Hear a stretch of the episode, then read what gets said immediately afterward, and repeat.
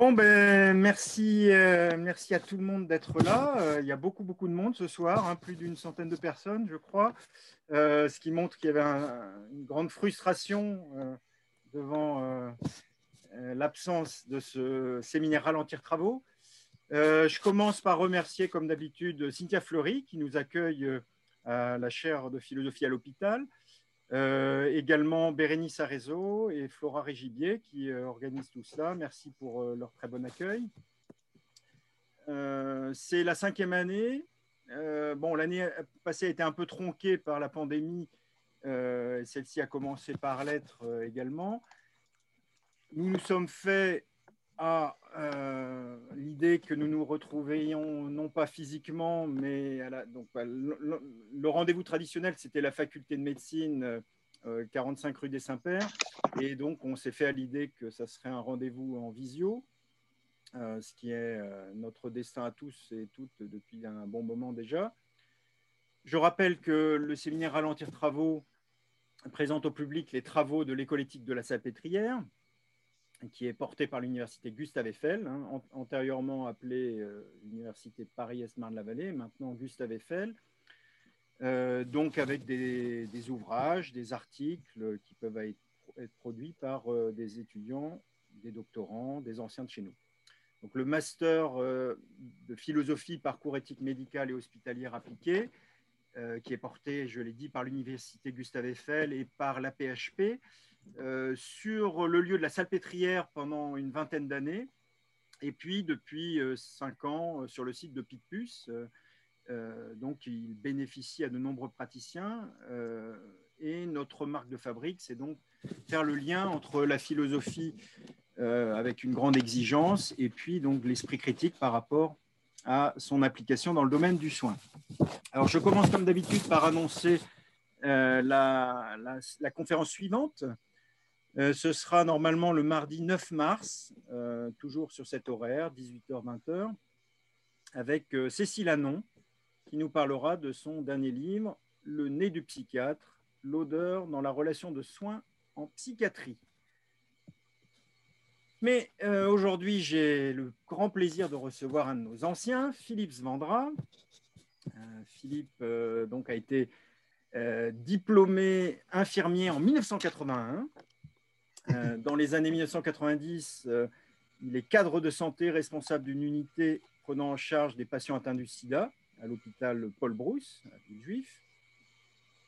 En 2000, il entend parler de ce qui était à l'époque un DESS, euh, puis un DEA, organisé par l'université à l'époque Marne-la-Vallée, et euh, qui était sous la responsabilité de Dominique Folched. Euh, je vous invite d'ailleurs à aller jeter un coup d'œil sur le site de notre revue en ligne, la revue éthique La vie en question, euh, bon, c'est une revue d'accès libre. Hein. Vous faites revue éthique euh, sur le net et vous, l'avez euh, sur vos moteurs, de recherche.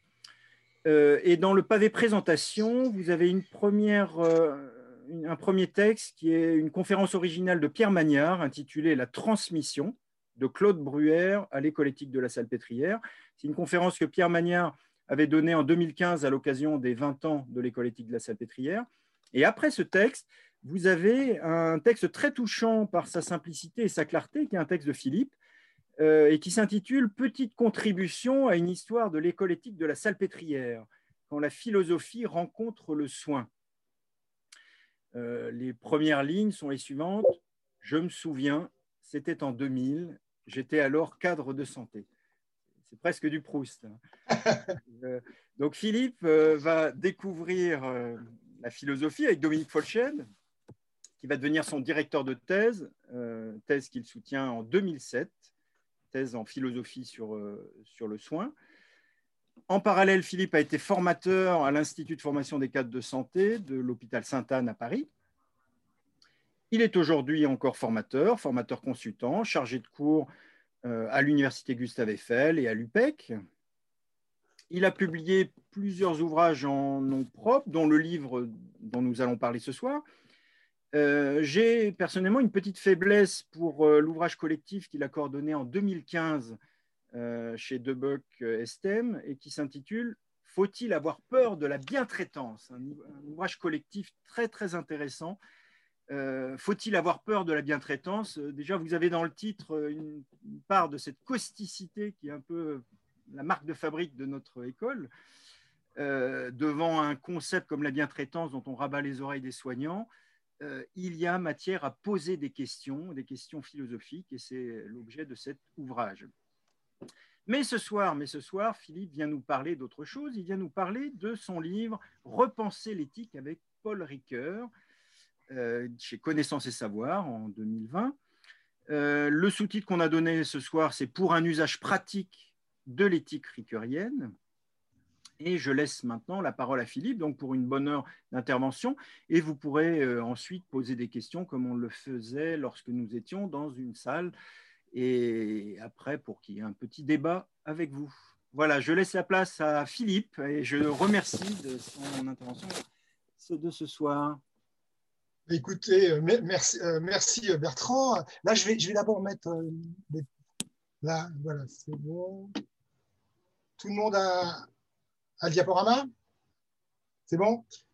Oui, alors d'abord, merci pour cette présentation et puis euh, d'avoir rappelé mon ancienneté hein, dans, l'école de la Salpêtrière. Alors, tu ne l'as pas dit, mais au départ, c'était même à Saint-Louis hein, ça a commencé en 95. Moi, je suis arrivé en, 2000. Hein, et c'est vrai que j'ai abordé un continent qui, à l'époque, m'était totalement inconnu, qui était la, philosophie.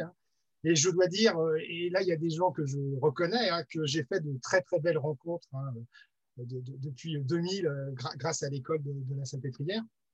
Et je me rends compte, euh, voilà, aujourd'hui, à quel point euh, la, philosophie, au fond, a, modifié mon regard sur le soin. Hein. et, je, pense que cette rencontre a été une forme de révélation. Alors évidemment, quand on parle de révélation, ça fait un peu étonnant, mais révélation dans le sens premier du terme, hein, ce qui dévoile, ce qui fait apparaître. J'ai même appris à parler grec. C'est une alétheia, paraît-il. Et, au fond, euh, un peu, vous voyez, comme euh, le révélateur à l'époque des, photos argentiques, la philosophie m'a fait apparaître les choses que je, je ne voyais pas. Hein. Tu, tu, as dit, euh, à l'époque, j'étais cadre de santé en maladie infectieuse, hein, ça voulait dire sida. C'est vrai qu'aujourd'hui, ça, peut faire des, liens, mais bon, bien que ça soit, c'était assez différent. Et Bon, les rencontres que j'ai faites, euh, c'est aussi avec euh, d'autres, soignants. Et je pense qu'on cherchait un peu tous la même chose à l'époque. Hein.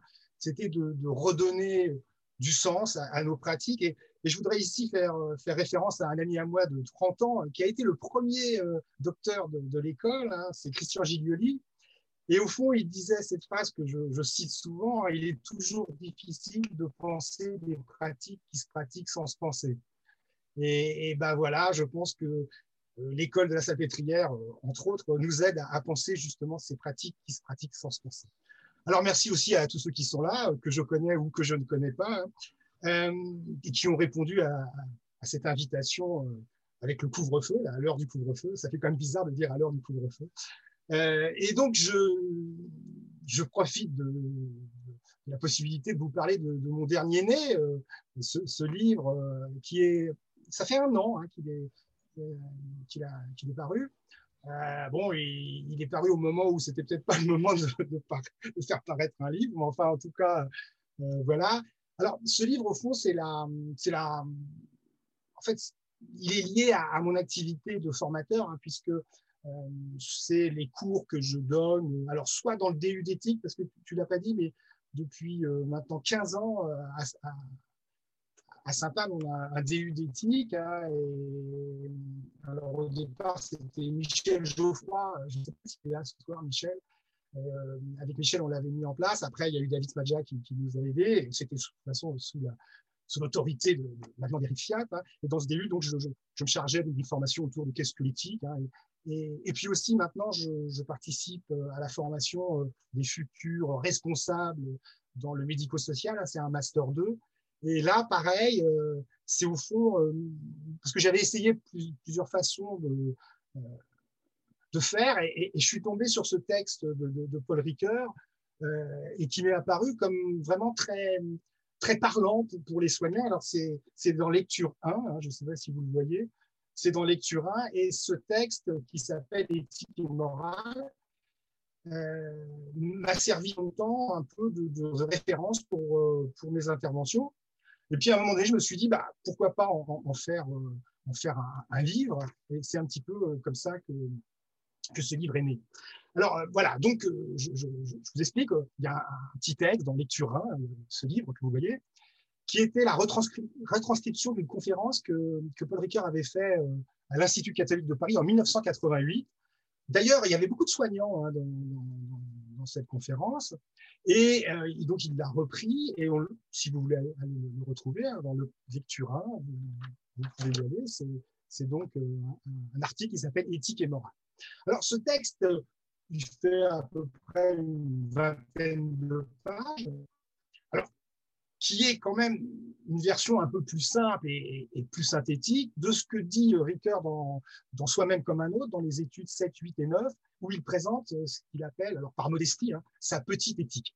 Donc c'est à partir de, cet article hein, euh, que, je présente aux étudiants et que là j'ai repris dans, le bouquin, euh, parce que au-delà de l'analyse du texte, de la présentation du texte, mon pari, c'est que ça peut parler aux soignants et qu'on peut aborder à partir de ce texte euh, à, la, fois des, vraies questions philosophiques, on peut même euh, euh, voir d'autres auteurs, hein, ça, nous amène à voir d'autres auteurs, Anna Arendt, Derrida, des, Américains comme John Rawls, mais aussi ça peut nous aider à, à, réfléchir à des problématiques qui concernent le monde du soin et, de la médecine. Et c'est bien, en plus, le titre que je crois que c'est Bertrand qui l'a choisi. Hein.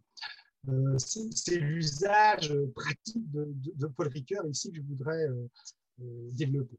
Alors, peut-être pour ceux qui ne connaissent pas bien Paul Ricoeur, hein, quelques dates. Alors, on va, rappeler quand même qui était Paul Ricoeur. Il est né en 1913 à Valence et il est orphelin de ses deux parents à l'âge de deux ans.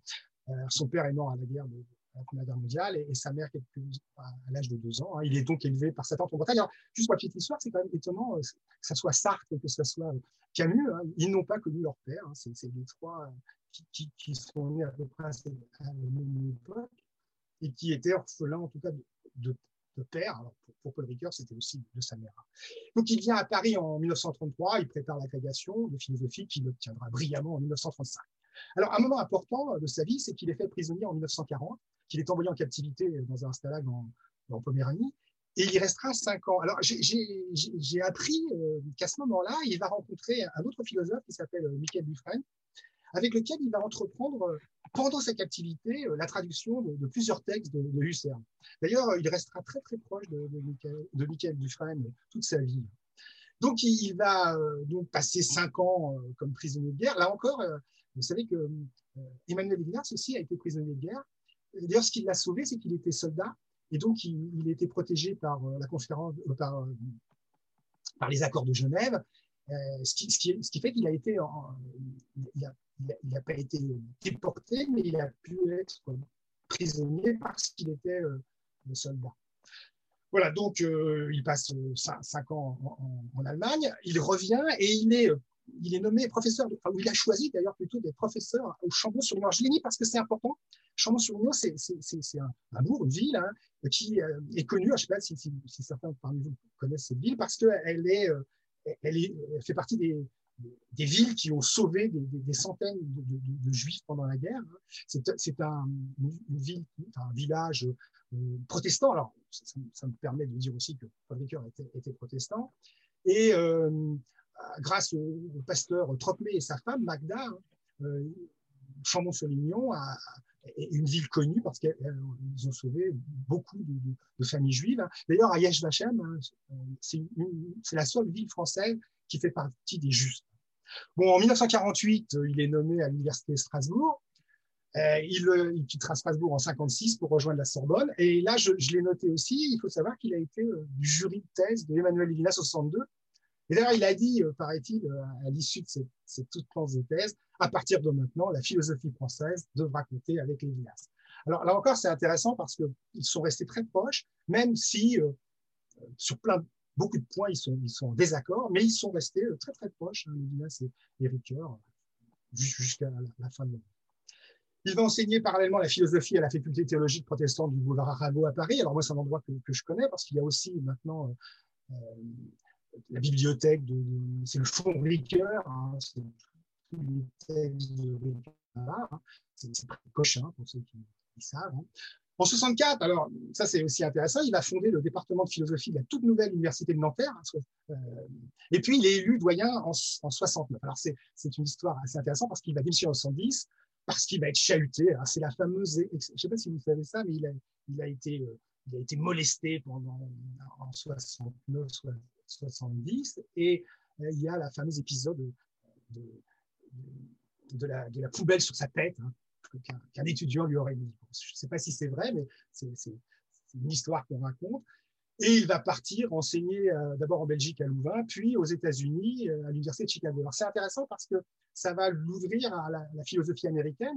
quand il reviendra, il, sera un des rares philosophes à, bien maîtriser tout ce qui, relève par exemple de la, philosophie analytique. Hein qui est une philosophie ô combien euh, compliquée, mais aussi de grands auteurs comme John Rawls euh, euh, ou Michael Walzer. Hein. C'est-à-dire qu'il va introduire aussi la philosophie américaine quand il reviendra en France dans les années 80.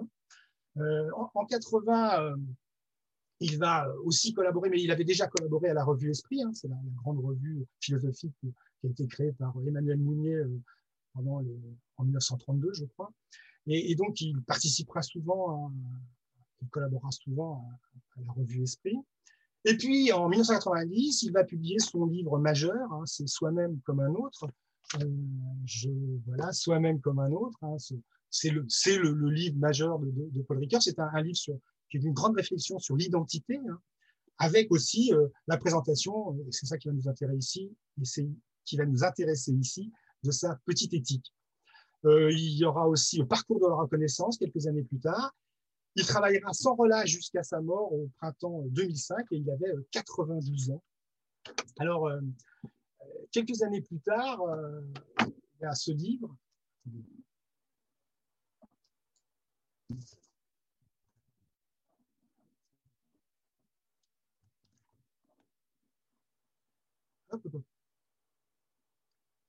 Voilà il y a euh, ce, livre, je ne sais pas si vous le voyez, qui s'appelle Vivant jusqu'à la mort, suivi de fragments. Alors, c'est un livre, au fond, une réflexion sur, la mort, enfin, plutôt le mourir, comme dit euh, Paul Ricoeur, sur le deuil. Et d'ailleurs, il, il, pour faire ce, livre, il, discutera longtemps avec euh, un médecin sans palliatif, Lucie Acpil. Et c'est vraiment une réflexion tout à fait personnelle et, et, inachevé, hein, puisque c'est un livre posthume qui, on a récupéré des notes. Mais, le titre est déjà en lui-même, euh, c'est tout un programme, si j'ose dire, hein, vivant jusqu'à la mort. Donc voilà un peu qui, qui est Ricard. Vous avez remarqué quand même qu'il a, subi euh, le fait d'avoir été euh, prisonnier de guerre, le fait d'avoir été doyen en 1969 à Nanterre. S'il y a un endroit où il fallait pas être doyen, sûrement c'était à Nanterre à la suite de 1968. Hein. Euh, son expérience aux États-Unis, hein. et puis euh, le fait que dans les années 80-90, il, va marquer euh, le paysage philosophique en France en tout cas. Hein, Paul, Paul occupe une place importante dans le paysage philosophique contemporain. Dans le champ de la phénoménologie, hein, il, a, souvent comment dire, c'est fait référence à Husserl notamment, hein, puisqu'il a même traduit Husserl, et dans celui de l'hermeneutique. Et euh, il a dit qu'il faisait une greffe entre l'hermeneutique et la phénoménologie. Et surtout, ce qui est peut-être intéressant pour nous soignants, c'est qu'il a beaucoup réfléchi à ce qu'on appelle l'éthique narrative, hein, c'est-à-dire la question euh, que le récit euh, pouvait être au fond un moyen de, donner du sens à, à sa vie. Et, c'est vrai que dans les soins palliatifs, je sais qu'on utilise beaucoup hein, cette idée d'éthique narrative, enfin, pas que dans les soins palliatifs, mais notamment. Alors, euh, il aimait de dire que tous les livres étaient ouverts à, sa table. Il avait même dit qu'il était un obsédé textuel. Hein, j'ai bien dit textuel. Il était obsédé textuel, c'est ce qu'il disait. Et il voyait dans chacun de ses livres la marque d'une question restée en suspens euh, dans, dans le livre d'avant. Hein. comme ça, quand on lit euh, les cœurs, on voit comme ça que les questions se, se posent peu à peu. Hein, c'est une pensée euh, en, continuité, si vous voulez. Il n'y a pas vraiment de rupture hein, chez, chez, Ricoeur, c'est plutôt une, pensée de la continuité. Et alors, ce qui nous intéresse, il s'est particulièrement intéressé au problème de la médecine. Il, était ami avec Didier Sicard. D'ailleurs, Didier Sicard, qui est aujourd'hui, vous savez, Didier, le président du, du CCNE, et président aussi aujourd'hui de, l'association Paul Ricoeur. Et euh, Donc, il aimait, il aimait parler avec Jessica des, des questions d'éthique, de bioéthique. Hein. Alors, il est l'auteur de la préface du dernier code de déontologie médicale, ça, je ne sais pas si vous le savez, et puis d'un livre important, un livre d'Amnesty International intitulé Médecins tortionnaires, médecins résistants. Et je vous invite, si vous pouvez, aller voir la préface de ce livre, où il y a une réflexion tout à fait intéressante sur la question de l'objectivation euh, en médecine. Moi, je sais que je m'en sers beaucoup de ce texte, euh, qui est un, ça fait 5-6 pages, mais c'est extrêmement intéressant. Et vraiment, il pose la question euh, en disant que les techniques objectivantes sont nécessaires et légitimes en médecine, mais dangereuses. Et vraiment, euh, c'est un texte extrêmement important pour, les soignants. Alors, mon objectif ce je vais euh, reprendre simplement l'introduction de l'article, hein, l'article éthique et morale. Donc, on va juste euh, s'intéresser à cette introduction. Et dans cette introduction, vous allez voir, il va marquer une distinction entre une éthique téléologique et une morale déontologique. J'essaierai de montrer les liens possibles avec la pratique soignante, on pourra d'ailleurs en discuter ensuite. Et puis à la fin, j'évoquerai assez rapidement la petite éthique hein, quand Ricoeur. Alors, je, je, je, l'ai dit, mais je pense que beaucoup parmi vous doivent la connaître. Hein, vivre une vie bonne avec et pour autrui dans des institutions justes. Alors, donc, on va, on va prendre des extraits et, on va essayer de voir euh, ce qu'on peut en dire, euh, vers quoi ça peut nous amener. Alors, il commence euh, ce, article. Hein.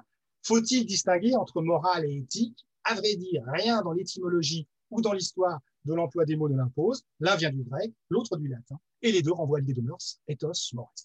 Alors, bon, il ne va pas beaucoup plus loin, en tout cas dans cet article. On peut faire référence là à l'histoire, hein. c'est-à-dire qu'en gros, euh, de l'éthos grec, on l'a traduit par euh, la moresse, qui donnera morale de mœurs, hein, euh, latine, et on doit cette traduction, si j'ose dire, à, Cicéron, un homme politique romain du premier siècle de notre ère, qui dit, comme elle touche aux mœurs, moresse, que l'on nomme en grec ethos, nous appelons habituellement cette partie de la philosophie des mœurs, étiquée, mais il convient d'accroître notre langue en la nommant morale. Alors c'est intéressant parce que déjà, il y a quelque chose qu'on peut noter, c'est que l'éthos, l'éthique en tout cas, c'est une partie de la philosophie, hein, c'est une branche de la philosophie. Cicéron le, le, confirme ici. Hein. Et euh, bah, Ricoeur a raison, hein. en tout cas au départ, euh, c'est simplement une traduction. Alors je sais qu'il y avait deux termes pour dire ethos et ethos, mais je ne vais pas là, reprendre ça, mais c'est vrai qu'ici, euh, Ricoeur nous dit, bah, au fond, il n'y a pas à marquer une différence, en tout cas au départ, entre l'éthique et la morale. Ça renvoie à l'idée de, de mœurs. Alors, il y a une définition. Euh, alors, j'ai du mal à retrouver. On m'a dit que c'était d'Héraclite, mais j'ai jamais retrouvé euh, vraiment d'où ça vient. Mais l'idée, c'était de, dire que l'éthos, c'était la manière d'habiter le monde. Il y a d'ailleurs il y a un livre récemment, hein, c'était la, manière pour les hommes d'habiter le monde. Hein, je crois qu'il a eu euh, un prix euh, l'année dernière, ce. Manière d'habiter le monde, d'où éthologie. Hein, logos, discours, science, de l'éthos, c'est le science des comportements des espèces animales dans leur milieu naturel. On voit bien la manière pour, pour les animaux d'habiter leur monde. Alors, il y a des grands éthologues. Moi, j'en connais un, c'était Corinne Sorens pour les oies. Donc on voit bien l'idée de la manière d'habiter le monde. Alors aujourd'hui, euh, on, utilise encore le mot. Alors j'ai été voir une définition, c'est l'ensemble des caractères communs à des individus qui appartiennent à un même groupe social. Alors là encore, on pourrait faire une référence à, Pierre Bourdieu avec son habitus, hein, l'habitus de, Pierre Bourdieu, avec cette idée de normes, souvent d'ailleurs implicite, hein, qui façonnent un comportement dans le champ social.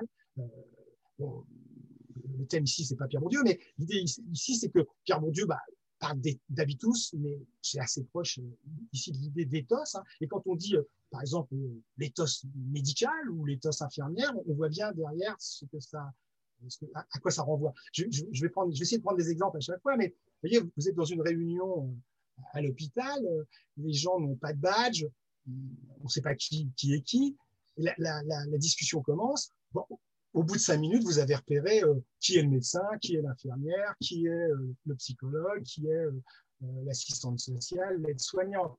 C'est-à-dire que quelque chose, et Bourdieu n'a pas tort ici, il y, aura un habitus qui va, apparaître hein, de manière, et, avec un peu d'expérience, dans une réunion, on, repère tout de suite qui est qui. Enfin, il faut avoir un peu de bouteille, comme moi, enfin, ça va assez vite, on repère non seulement par, le, par ce qui est dit, mais je dirais même par, l'attitude corporelle, on, repère assez vite qui est qui dans, dans ce type de réunion. Alors, ça, ça nous amène à, à, la phrase de, Jean Leonetti. Hein. Vous savez que Jean Leonetti, député maire de Jean Lépin, euh, qui, est, euh, qui a été le président de la commission dite Leonetti de fin de vie, hein. Euh, bah, parfois, moi, je l'avais, je l'avais écouté une fois. Il a, il a une phrase euh, qui revient assez souvent quand il parle. Jean Leonetti il dit Le débat éthique, ce n'est pas le bien contre le mal, c'est le bien contre le bien. Alors, vous comprenez ici ce que veut dire Leonetti à partir de, d'éthos. Hein. C'est-à-dire que chacun, euh, avec son éthos, euh, bah, défend le bien, le bien qui, de son point de vue. Hein. là, il y a une question de, point de vue. Euh, et ça me permet de faire le lien ici avec cette idée d'éthos. C'est que nombre de problèmes éthiques à l'hôpital, me semble-t-il, que l'on rencontre au quotidien, relèveraient en, réalité de la confrontation entre différents éthos. je peux prendre encore un exemple ici ce qu'on appelle l'obstination déraisonnable, on voit bien que euh, selon l'éthos, notamment professionnel, à laquelle on appartient, on n'a pas le même point de vue sur ce qu'est, euh, par exemple, l'obstination déraisonnable. Hein, donc, on, voit bien ici que il y, a, quelque chose comme un marqueur hein, euh, professionnel, alors qui est lié à, la formation, qui est lié peut-être aussi à, je dirais, au milieu social auquel on appartient, qui fait qu'on voit les choses différemment, on a un autre point de vue. Alors là, on pourrait même parler de Leibniz, hein, son idée de point de vue. Mais c'est intéressant parce que, au fond, euh, quand on crée euh, un, comité d'éthique, quelque part, c'est bien pour essayer de créer ce lieu, hein, cet espace, éthique, euh, pour que des, points de vue se, se, confrontent, des éthos se confrontent. Et, donc, moi, j'aime beaucoup la phrase de, Jean Leonetti, hein, le débat éthique, c'est pas bien contre le mal, mais bien contre le bien, même si, à mon avis, c'est plutôt le moindre mal contre le moindre mal. Enfin, on voit ce que veut dire Jean Leonetti. Alors, deuxième extrait, hein, on peut toutefois discerner une nuance selon que l'on met l'accent sur ce qui est estimé bon ou sur ce qui s'impose comme obligatoire. Alors, cette phrase, euh, d'abord, il est, il est un peu. Euh, là, Paul Ricoeur ne dit pas qui est, où est l'éthique et où est la morale. Enfin, bon, on le voit, à estimer bon, c'est l'éthique, s'impose comme obligatoire, c'est la morale. Mais il faut peut-être aller un peu plus loin. Et bon, bah, Ricoeur est un philosophe, donc il faut, s'intéresser aux mots hein, et, vraiment analyser euh, chaque mot.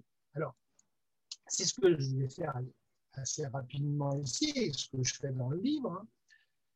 D'abord, euh, Ricoeur choisit pour l'éthique estimer bon estimer plutôt, par exemple, qu'évaluer. Hein, ça, j'ai appris ça avec Eric Fiat. Euh, bah, on essaye de, comparer euh, les concepts, on essaye de voir la différence, la, proximité. Donc là, il y a une proximité entre estimer et évaluer. Euh, mais on voit bien que évaluer se veut objectif. Hein. L'évaluation renvoie à des critères qui se veulent objectifs. Alors qu'estimer, on est vraiment dans la subjectivité. Hein. Alors ce qui est normal, puisque dans l'éthique, ethos, point de vue, point de vue subjectif, donc, on voit pourquoi euh, Ricoeur nous dit que l'éthique, c'est ce qui est estimé, et non pas évalué, estimé. Après, il y a bon. Et encore, en choisissant bon plutôt que bien, on, voit bien qu'il y a un caractère plus euh, relatif ici. Hein. C'est-à-dire que bien et mal, euh, bah, alors à un moment donné, Ricoeur, dans un autre texte, dit blanc-noir, gris le plus clair. C'est-à-dire qu'ici, on voit bien c'est les termes encore philosophiques que j'ai appris grâce, à l'école. C'est-à-dire qu'on voit bien ici qu'il y a euh, une distinction entre bon, mauvais, qui est un continuum, hein, donc relatif aux situations notamment, et euh, le bien-mal, qui, sont des, notions absolues. C'est-à-dire qu'ils s'excluent. Ce qui est bien ne peut pas être mal et ce qui est mal ne peut pas être bien. Alors qu'on voit bien que dans le bon-mauvais, on est plutôt dans un, continuum. Ce qui nous permet de comprendre qu'en choisissant euh, estimer bon, la, visée éthique est en ce sens, en tout cas, c'est ce que défend un peu subjective, dépend de l'éthos, hein, et relative, euh, et relative à quoi? À la situation, euh, au contexte. Hein. On voit bien que l'éthique, de ce point de vue-là, est contextuelle. Alors, la morale, elle s'impose comme, obligatoire. on voit bien qu'elle est fondée, elle, on verra, et Ricoeur le montre ensuite, hein, sur des normes se voulant objectives et absolues. Hein, c'est bien le contraire ici de, l'éthique qui était relative et subjective. Alors, elle peut avoir deux origines, nous dit euh, Ricoeur ensuite, hein, son fort intérieur, forum, le fort ici, ça vient de, forum, c'est la conscience morale chère à Kant, c'est l'autonomie, la loi que je me donne, mais elle peut aussi euh, lier, être liée à une volonté extérieure l'hétéronomie. Hein. Là, on est chez Kant. Hein. Ricoeur va faire référence à Kant dans ce texte quand il, présentera la morale. Et dans ce dernier cas, dans le cas d'une volonté extérieure, elle peut être issue d'une contrainte communautaire m'imposant un certain type de comportement ou de pratique. Alors, une fois que j'ai dit ça, quel lien avec, euh, avec la pratique? Ben, Il y a peut-être une, une, tension possible. Hein. J'ai mis une nuance sur le conflit dit il y a une nuance entre ce qui est estimé bon et sur ce qui s'impose comme obligatoire. La tension possible entre ce que j'estime bon, ce que je désire, hein, les limites que je me donne, ma conscience morale, alors pour peut-être certains, on pourrait parler ici du surmoi, et puis les limites qu'on me donne, exemple, les prescriptions de ma communauté, mais aussi le droit positif. Alors, les liens ici, euh, c'est par exemple les réflexions qu'on pourrait avoir en tant que soignant en disant, par exemple, euh, j'ai ma conscience pour moi. C'est-à-dire que peut-être que euh, d'un point de vue légal ou d'un point de vue de, la déontologie de la profession, ça pose un problème, mais j'ai ma conscience pour moi, c'est une phrase qu'on va retrouver. Ou quelque chose que j'ai connu quand j'étais cadre, j'ai respecté la loi, j'ai respecté la déontologie, j'ai respecté les règles de la communauté professionnelle, par exemple, et pourtant je ne suis pas satisfait. Il y a quelque chose qui fait que, on voit bien que là, l'éthique, ça dépasserait de ce point de vue-là la, morale et même le droit, puisque je sentirais quelque part que, mon choix, euh, bien respectant euh, la loi, la morale, ne me satisfait pas. Alors, euh, Ricoeur, lui, va emprunter dans, ce texte l'histoire d'Antigone, hein, pour, illustrer son, conflit entre la belle Antigone et, le méchant Créon, mais c'est peut-être une vision tout à fait personnelle, parce que Créon, bah, il respecte le droit positif, lui. Hein. Voilà, donc Ricoeur va, réaliser dans la, troisième partie, hein, c'est-à-dire dans la question de la sagesse pratique, euh, il va se servir beaucoup de, l'histoire d'Antigone. Alors, troisième extrait, ça va, on, continue. Je, vais prendre toute l'introduction. C'est par convention, nous dit euh, Ricoeur, que je réserverai le terme d'éthique pour la visée d'une vie accomplie, sous le signe des actions estimées bonnes, comme il vient de le dire, et celui de morale pour le côté obligatoire, marqué par des normes, des obligations, des interdictions, caractérisé à la fois par une exigence d'universalité, référence à Kant, et par un effet de contrôle. Donc voilà, on va essayer de déplier un peu euh, cette phrase, comme je le fais dans le livre. Alors, la visée éthique, le mot important ici, c'est viser. Hein, il, y a, un souhait, un, souci, dira euh, Ricoeur à un moment donné, alors pourquoi? Parce que l'homme n'a pas de nature. Tout à je parlais de, de, l'éthologie. Hein. Les, animaux euh, sont ce qu'ils sont. Alors je, sais que Pierre dit souvent que le facochère facochérise. Hein. Il est ce qu'il doit être. Bien l'homme, euh, contrairement aux animaux, euh, il se doit par lui-même d'arriver à bien faire l'homme hein, et d'atteindre cette perfection. il y a une chanson, ça ne va pas nous rajeunir, du, du euh, d'ailleurs, c'était une chanson traduite de, l'anglais qui disait Pour faire un homme, mon Dieu, que c'est long. Eh bien, c'est un peu cette idée-là, c'est-à-dire que l'humanité de l'homme n'est pas donnée, hein, du moins dans la vision, par exemple, d'Aristote, hein, et que dans ce but, euh, euh, c'est un travail. L'humanité de l'homme, ce n'est pas donné. vous savez, alors il y a la phrase de Simone de Beauvoir hein, que tout le monde connaît, même si personne n'a lu peu de personnes le deuxième, sexe, mais au moins on connaît la phrase on ne naît pas femme, on le devient. C'est un peu cette idée-là. Et donc l'éthique correspondrait à la recherche du bonheur comme vie accomplie. Alors on retrouve ça chez les stoïciens, les épicuriens, mais aussi chez Montaigne ou, chez un philosophe américain comme Emerson, hein, le perfectionnisme moral par exemple. Et on peut aussi dire ici que la philosophie devient une manière de vivre, un choix de vie ou encore un art de vie. Moi j'avais lu à une époque ado, hein, j'avais trouvé que c'était tout à fait des exercices spirituels, la philosophie comme, comme sagesse, au fond, ou de Michel Foucault, hein, dans, son idée de, faire la statue de soi-même, quelque part, la sculpture plutôt de, soi-même. Alors, là encore, essayons de, voir en quoi ça pourrait nous aider à à nous euh, par exemple, soignants, dans son condition. Par exemple, réfléchir aux soignants que je souhaiterais, devenir. Vous voyez, par exemple, moi, j'interviens souvent en IFSI ou dans les écoles des cadres. Quelle, infirmière je voudrais être ou quel cadre je voudrais être. Ben, je leur dis, là, enfin, du moins, si, je reviens à Ricoeur, c'est une réflexion euh, éminemment éthique. Hein. Ce que je souhaite devenir, mon projet personnel, de ce point de vue-là, euh, c'est une réflexion éthique. Et d'un point de vue collectif, lorsque nous construisons ensemble un projet, hein, vous savez, les projets de service, les projets de pro, alors évidemment, souvent, c'est assez formel, c'est pour répondre à des exigences, par exemple, de la HAS, mais au-delà de ça, je pense que quand on ce qu'on veut faire ensemble, bah, nous sommes dans une démarche éthique, là encore, dans, la vision que, que nous, présente. Euh, cette idée de projet, hein, c'est la visée éthique, hein, il y a bien le mot de visée, vers, où on veut aller, vers où je veux aller en tant que personne, mais vers où on veut aller en tant que groupe. En tout cas, chez Ricoeur, ça serait ça, au fond, euh, l'éthique, hein, le, souhait, le désir, euh, vers où on va, il y, a, même quelque chose d'assez spinoziste presque.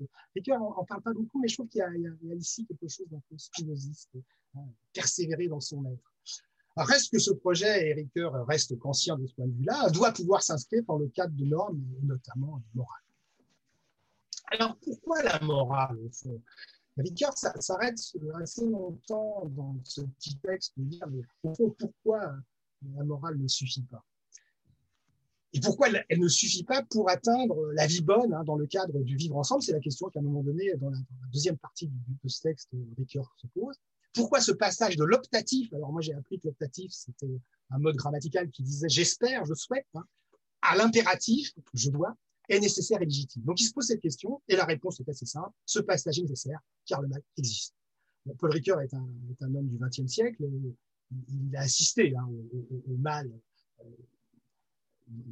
toute l'histoire du XXe siècle. Hein. L'homme a une disposition au bien, nous dit euh, Ricoeur, mais il reste faillible et donc capable volontairement ou involontairement, ça c'est une réflexion qu'il avait eue dans sa, thèse de philosophie, hein, le volontaire et l'involontaire, de faire le mal. Je veux le bien, je le souhaite et je fais le mal, c'est vide, je crois. Ça. Donc, si vous voulez, la morale, c'est utile parce que le mal existe et que euh, la morale, ça serait, c'est pas parce que j'étais à Sainte-Anne, mais un garde-fou, quelque part. Alors, on est presque pas tout à fait à la fin de, je regarde l'heure. Tu me dis. Euh, bah, non, tu as encore un petit peu de temps là, tout va bien. Alors, oui, oui, oui, oui, tout va bien, tout va bien. Euh, donc, euh, encore un extrait. Hein. Il dit On reconnaîtra aisément dans la distinction entre visée de la vie bonne et obéissance aux normes l'opposition entre deux héritages. L'héritage aristotélicien, où l'éthique est caractérisée par sa perspective téléologique, de telos signifiant fin, et un héritage kantien où la morale est définie par le caractère d'obligation de la norme, donc d'un point de vue déontologique, déontologique signifiant précisément devoir. Alors, vous voyez, il, faut, il faudrait lire euh, par la suite. Hein. C'est-à-dire, ici, il commence par c'est par convention. D'ailleurs, euh, il y a un texte de, notre maître, Dominique Fauchette, qui, est assez critique d'ailleurs. Il dit, euh, oui, ben, voilà, Ricoeur s'arrange, voilà, il, il, établit de lui-même ce qui est l'éthique et la morale. Et, je pense que David Fauchel n'a pas tort. Simplement, moi, ce que je pense, c'est que cette façon de faire est très, très opérationnelle. Hein. C'est ça mon pari. Moi, je, pense que c'est très opérationnel. Mais euh, David Fauchel n'a pas tort. C'est-à-dire qu'au fond, c'est une convention qu'il nous demande d'accepter. Euh, et simplement, il dit, oui, mais cette convention, elle s'applique, elle, relève quand même de l'histoire de la philosophie où, nous dit Ricoeur, il y a deux traditions, hein, Aristote et Kant. Et d'un seul coup, euh, c'est là qu'on comprend, c'est que cette distinction, alors qu'au départ, il avait dit il y a une nuance, en fait, cette nuance, elle est importante. D'un côté, il y a une éthique téléologique et de l'autre côté, une morale déontologique, fin, devoir. Alors, on va voir ça un peu plus en détail. Alors, une éthique téléologique, évidemment, là, il fait référence à Aristote. Alors, la téléologie, il nous l'explique, hein, en grec, c'est le but, logos, discours, science, est une conception qui vise à l'explication des phénomènes par l'intervention d'une cause finale. il faut voir que la, vision, euh, en tout cas d'Aristote, c'est une vision très très large. Hein. C'est-à-dire que la téléologie, euh, on pourrait dire, c'est une phrase qu'on retrouve chez Aristote, hein, c'est euh, la nature ne fait rien en vain. La nature a un but. Alors, vous vous souvenez, il y a, plusieurs causes. Hein. La cause formelle, la cause matérielle, mais enfin, Bertrand pourra me corriger. Et puis, il y a la cause finale, hein, c'est le télos. Alors, par exemple, quand il dit la nature ne fait rien en vain, euh, c'est qu'il y aurait un, dessin quelque part. La nature a un but. Euh, par exemple, je ne sais pas, la girafe a un long cou. Bah, si la nature l'a voulu pour qu'elle puisse euh, se nourrir dans les arbres en haut, là, voilà, Bon, on sait depuis Darwin que, non, enfin, du moins Darwin a remis en cause, hein, après Lamarck, Lamarck était plutôt comme ça, mais Darwin lui a remis en cause en disant non, c'est le hasard et la nécessité, hein, comme dirait l'autre. C'est-à-dire que si, la girafe c'est par sélection naturelle qui fait que le long cou est apparu et, est apparu comme un avantage, et donc a pu, continuer. Hein, c'est un peu aussi la, phrase que dit, qu'on pourrait reprendre. Aristote aurait dit qu'on a un œil pour voir, mais en fait, on, voit parce qu'on a un œil. Hein, Donc, on voit bien l'idée que la téléologie, c'est, en tout cas dans cette idée-là, c'est, que voilà, il y, a une finalité. Alors en science aujourd'hui, c'est, presque une critique hein, de dire qu'on est téléologique, enfin, on est en télos, puisque au fond, l'idée de la science moderne, en tout cas, c'est qu'il n'y a pas de but. En revanche, alors du point de vue de l'éthique, c'est intéressant parce que du point de vue de l'éthique aristotélicienne, le télos de l'homme, c'est, on l'a vu, hein, la vie accomplie. Hein. la, vie, alors le bonheur quelque part. Hein. Et chez Aristote, et c'est tout l'objet euh, d'éthique à Nicomaque qu'on étudie euh, longuement à l'école, à la grande école de la Salpêtrière. Enfin, moi, je me rappelle d'une année, on a vraiment étudié euh, l'éthique à. La pratique de la vertu, ici c'est la prudence, comme Phronésis, doit nous permettre d'atteindre cette perception humaine, c'est-à-dire ce télos, hein, c'est la vertu. Et la première, c'est la prudence et la phronésis, hein, le summum d'excellence entre deux vices, hein, comme le courage entre. entre je, je, redonne les cours, entre, entre la lâcheté et la témérité. eh bien, c'est cette pratique de la vertu en actualisant nos, capacités hein, qui nous permettent d'arriver à ce télos, euh, en tout cas dans, l'esprit d'Aristote. Alors évidemment, à l'opposé, euh, à l'opposé, de la morale, hein, la déontologie. Alors ça c'est mes mots à moi. Hein, voilà, ici euh, c'est plutôt fais ce que tu dois, advienne que pourra. Ici le devoir doit primer sur la recherche du bonheur. C'est-à-dire, et il nous explique, Ricoeur, que déontologie, bah, déontos, c'est devoir, c'est pas tout à fait devoir, mais enfin, ça revient un peu à l'idée de discours sur les devoirs. J'ai appris d'ailleurs que c'est Jeremy Bentham qui a, qui a formé ce, néologisme de déontologie comme discours sur, sur, sur, les devoirs. Fais ton devoir. Tu dois. Et c'est Kant, hein, on le retrouve dans, encore un texte qu'on avait un peu étudié à un moment donné, un fondement métaphysique des mœurs à l'époque. Alors, double fonction de la morale, nous dit Ricard, désigner les normes et créer un sentiment d'obligation. Alors, ce sentiment, il, vient de nous-mêmes, la loi que je me donne, ou euh, de la communauté, de Dieu, de la nature. Hein. Et là, on serait dans l'hétéronomie. Et euh, Ruvenogien, qui est, un philosophe qui, nous a quittés il y a, deux ou trois ans, un libertarien, hein, c'est rare en France des philosophes libertariens. Moi, j'avais lu La panique morale et j'avais retrouvé euh, cette phrase que j'ai reprise ici. Il dit La déontologie est une éthique de la conviction. Alors, ça renvoie à, Max Weber, hein, qui opposait euh, l'éthique à l'éthique L'éthique de responsabilité serait plutôt conséquentialiste, téléologique, et l'éthique de, conviction serait plutôt déontologique, on va le voir. Hein. Et il disait la déontologie est une éthique de la conviction qui accorde une valeur morale aux moyens. Hein, c'est-à-dire qu'ici, ça va nous permettre de, et, pour les soignants, c'est intéressant, de, nous renvoyer à la question fin, moyen. Alors, euh, donc Max Weber, hein, le savant et le politique, c'était des conférences qu'il avait faites qui ont été reprises. Max Weber, donc c'est pas un philosophe, en tout cas, c'est plutôt un sociologue, on pourrait dire, c'est même le père de la sociologie allemande. Hein. Donc, à un moment donné, dans, dans Savant et politique, où il va une distinction entre l'éthique de la conviction. Hein. Il dit euh, le chrétien fait son devoir et les conséquences, il s'en remet à Dieu. Les musulmans, c'est plus court, c'est Inch'Allah, je m'en remets à Dieu. Et euh, plutôt l'éthique de responsabilité qui dit je dois assumer euh, les conséquences de mes actes. Mais à un moment donné, j'ai trouvé ça très intéressant, Max Weber dit dans, dans, dans sa politique, il dit il n'existe aucune éthique au monde qui puisse négliger ceci. Pour atteindre des fins bonnes, hein, donc là, on, prend le cœur en éthique, hein, la visée éthique des fins bonnes, nous sommes la plupart du temps obligés de compter avec, d'une part, des moyens moralement, moralement malhonnêtes, ou pour le moins dangereux, et d'autre part, la possibilité ou encore l'éventualité des conséquences fâcheuses. Moi, cette phrase, je trouve que quand on est médecin, euh, soignant, elle nous parle beaucoup. Hein. C'est-à-dire qu'on voit bien que euh,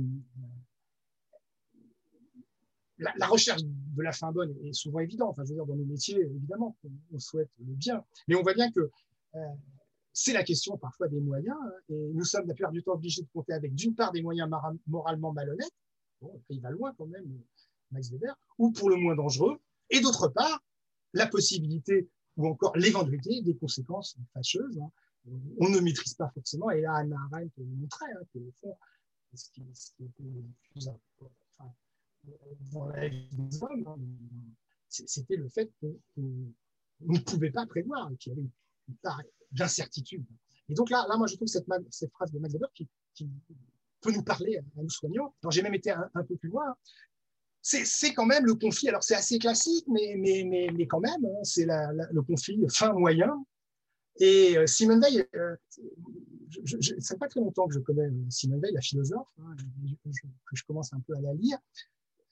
Alors, je, l'ai lu aussi parce que j'ai appris que c'était Albert Camus, en fait, qui, l'avait fait connaître et qui, avait, qui l'avait fait publier après la guerre. comme je suis un Camusien, voilà, donc c'est pour ça que je suis arrivé à Simone Veil. Et, Simone Veil le dit à un moment donné, le mal essentiel de l'humanité est la substitution des moyens aux fins. Euh, ça, ça me paraît, ça nous amènerait très loin, mais ça me paraît important. Et puis, euh, puisque je vous parlais d'Albert Camus, euh, je, ferai référence euh, quand même à, la pièce de théâtre Les Justes. Hein. C'est vrai que Camus euh, a écrit quelques, il y a Caligula, il y a Les Justes.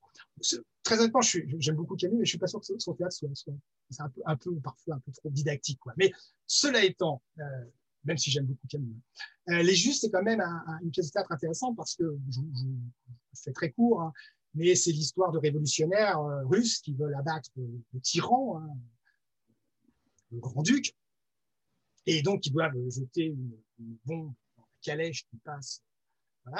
Donc ils s'organisent. Donc la fin est bonne. Enfin, la fin est bonne pour les révolutionnaires russes, hein. c'est-à-dire d'abattre le, grand-duc qui est un tyran.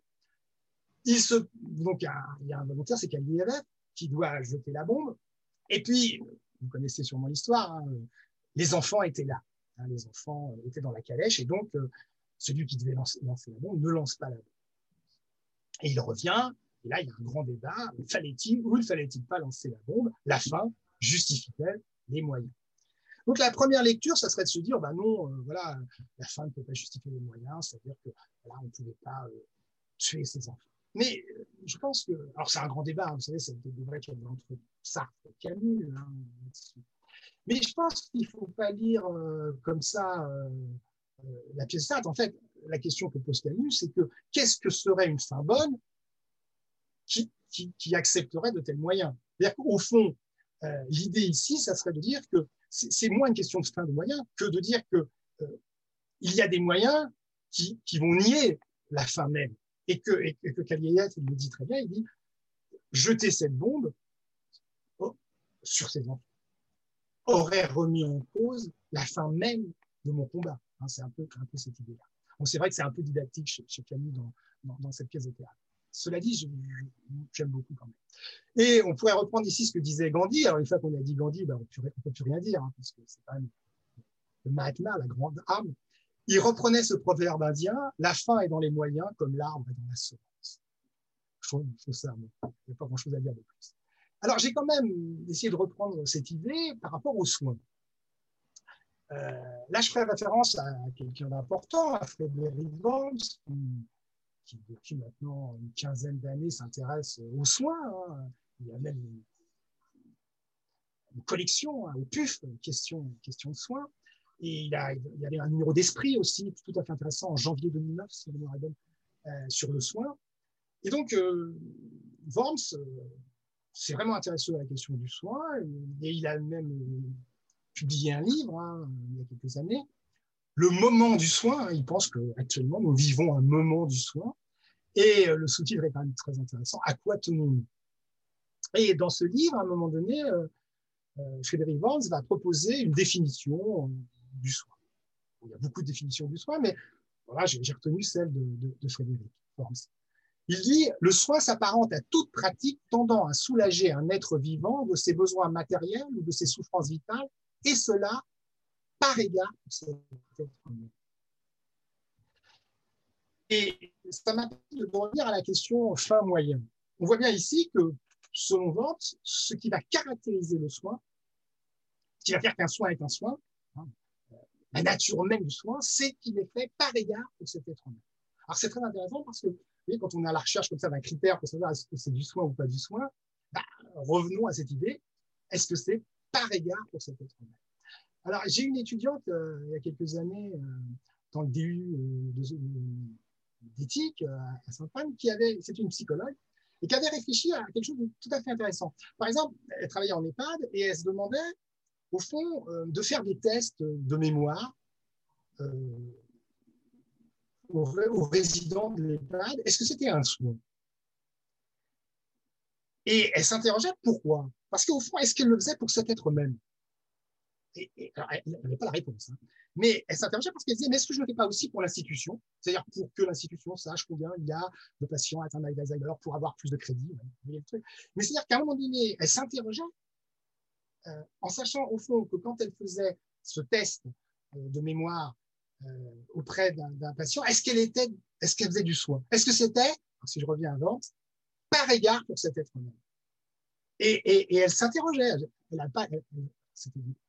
intéressant parce que c'était un début d'éthique, donc elle n'a pas apporté de réponse parce que, parce que peut-être ça dépend des, situations.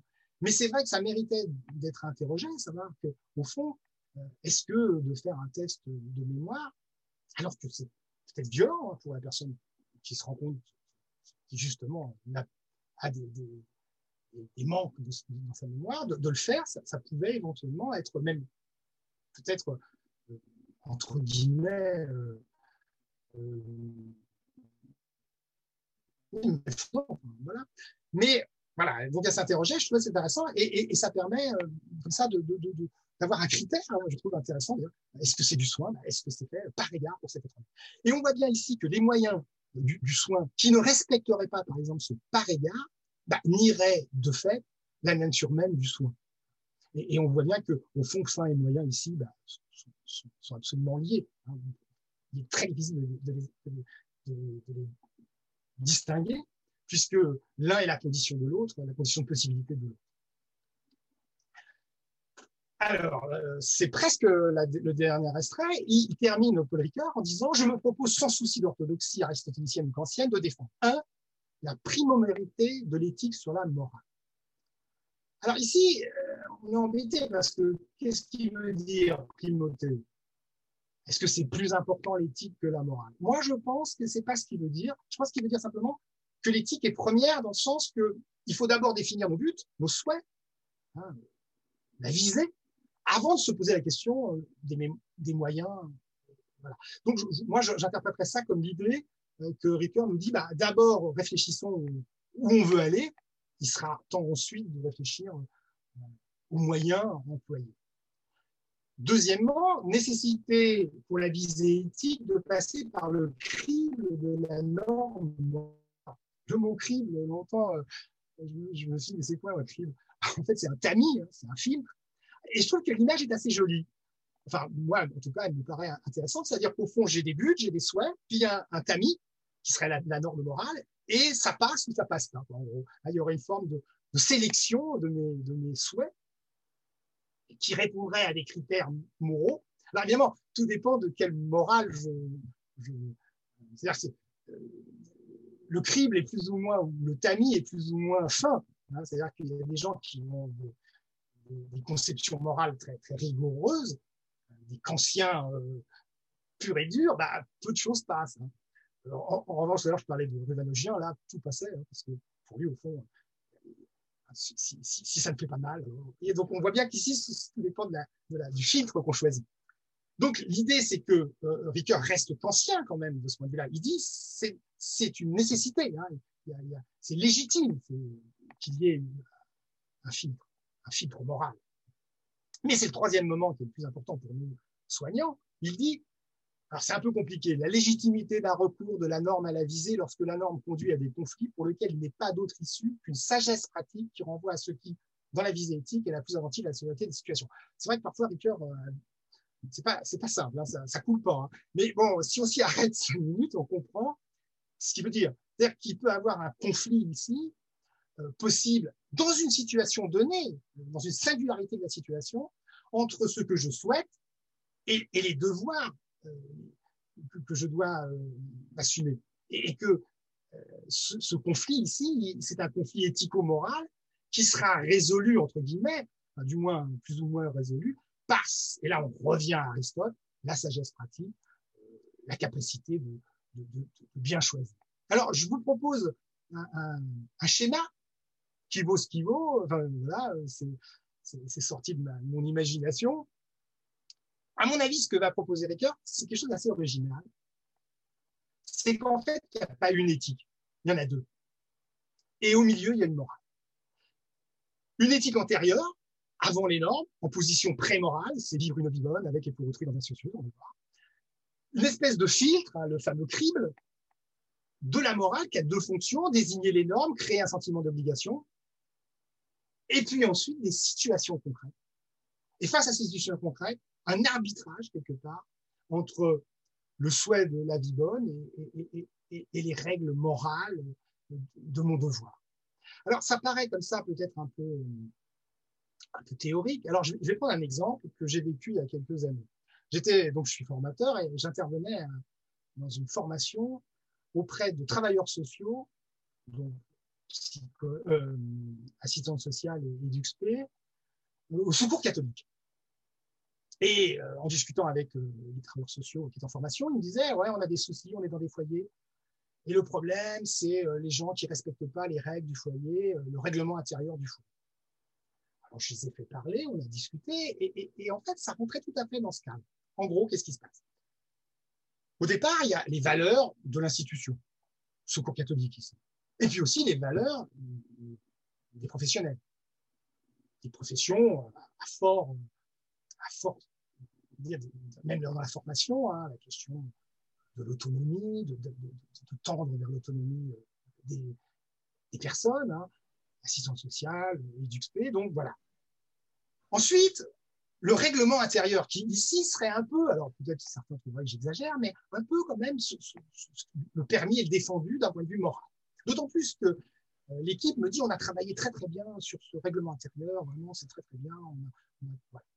Et puis, dernier moment, X, monsieur, je sais pas, Robert, a ramené euh, des produits illicites dans le foyer, où il est revenu bourré, enfin voilà, il a fait le bordel toute la nuit. Et là, le débat s'enclenche. Les déontologistes, si j'ose dire, vont dire, s'il y a une règle, euh, il faut l'appliquer. Hein, C'est-à-dire ici, ça sera dire, euh, la loi est dure, mais c'est la loi, il y a un règlement et puis d'autres disent attendez, il faut voir quand même, il faut faire rappel à notre éthique, on ne peut pas faire, on peut pas appliquer comme ça. Et, le débat était intéressant parce que les arguments des uns et des autres étaient, et on vraiment dans l'éthique, c'était le, bien contre le bien. Ceux qui étaient plutôt dans la déontologie disaient si tu ne fais pas ça, c'est l'arbitraire, c'est la tête du client. Et les autres disaient non, euh, on est des éducateurs, on est des assistants sociales, on a le droit de ne pas toujours respecter le règlement intérieur, on, a le droit de l'adapter. Et donc, le, débat est intéressant. Et puis, pour terminer, juste cet exemple, les éthos existaient, puisque quand même, majoritairement, et peut-être certains ne sont pas étonnés. Les assistantes sociales étaient plutôt dans le crible de la morale, étaient plutôt pour le respect du règlement intérieur, alors que les illustrés étaient plutôt en se Et d'ailleurs, ce qui est intéressant, c'est que chacun disait euh, le règlement intérieur est bien, mais certains disaient en général. C'est un peu renvoyé à Aristote, hein, la loi euh, ne peut pas prévoir tous les cas. Alors évidemment, Ricoeur aurait dit peut-être, il avait dit une fois, il dit il faut des exceptions à la règle, mais si la règle devient si l'exception devient la règle, ça poserait un problème. Alors ça, ça permet d'aboutir à Ricoeur à présenter ensuite, et ça serait, il faudrait me réinviter là, euh, il présente ensuite, à partir de, cette lecture, sa petite éthique, hein, vivre une vie bonne avec et pour autrui dans des institutions justes, avec ces trois moments, mais là, je, vais juste en parler comme ça rapidement. Paul Je, l'estime de soi, et regardez, l'estime, il revient au mot pas, hein, d'évaluation, mais d'estime, hein, la manière subjectivement que, je donne, voilà, que j'apprécie euh, mes, actes. Il dit souci de soi. Alors moi j'ai bien aimé parce que souci en anglais c'est care, ça peut faire le. Hein.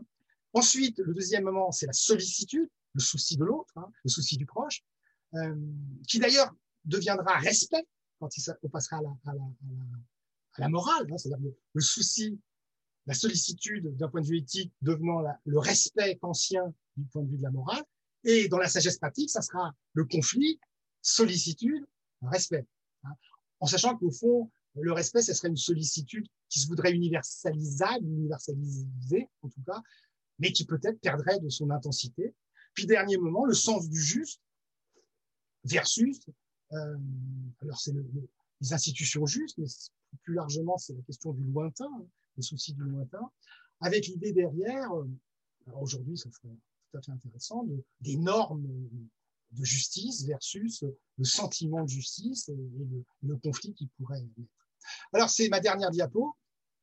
En conclusion, je vais bah, faire parler Ricoeur hein, dans un entretien avec Yves Pellissier, qui, était un psychiatre, qui était intitulé, vous pouvez aller le retrouver dans le fond Ricoeur, hein, L'éthique entre le mal et le pire, en 94. Voilà ce que dit euh, euh, Ricoeur, parlant du rapport médical ou soignant. Le rapport médical parcourt non seulement les trois moments de l'éthique, vivre vie bonne, avec et pour autrui, dans des institutions justes, mais il rajoute aussi les trois niveaux d'expérience morale, le souhait de vivre bien, éthique, l'obligation morale, la déontologie, et la décision sage et prudente. Et on voit bien qu'ici, il arrive à, remettre ensemble ces trois moments, et il prend comme exemple euh, la médecine, le soin.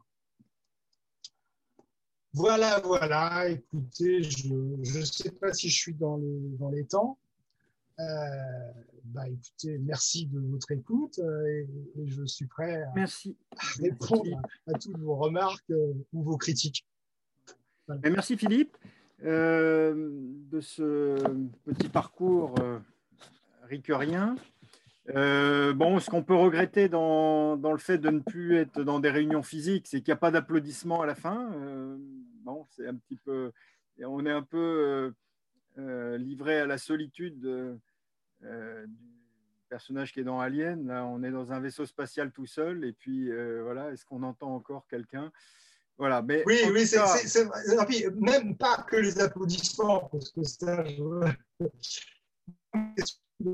des gens, euh, pas tous, parce que parfois on voit bien si on n'est pas, on n'est pas très clair, rien qu'avec la, la, la, les mimiques des gens que j'ai pas eu, donc j'étais un peu en solitaire, c'est vrai.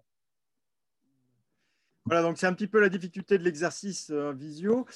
Euh, je me permettrai de faire quelques petits retours. Alors d'abord, j'ai bien apprécié cette formule d'obsédé de, textuel, euh, que Ricoeur serait un obsédé textuel. Alors, c'est ce qu'il dit, euh, hein, c'est lui. Oui, oui, j'ai bien compris.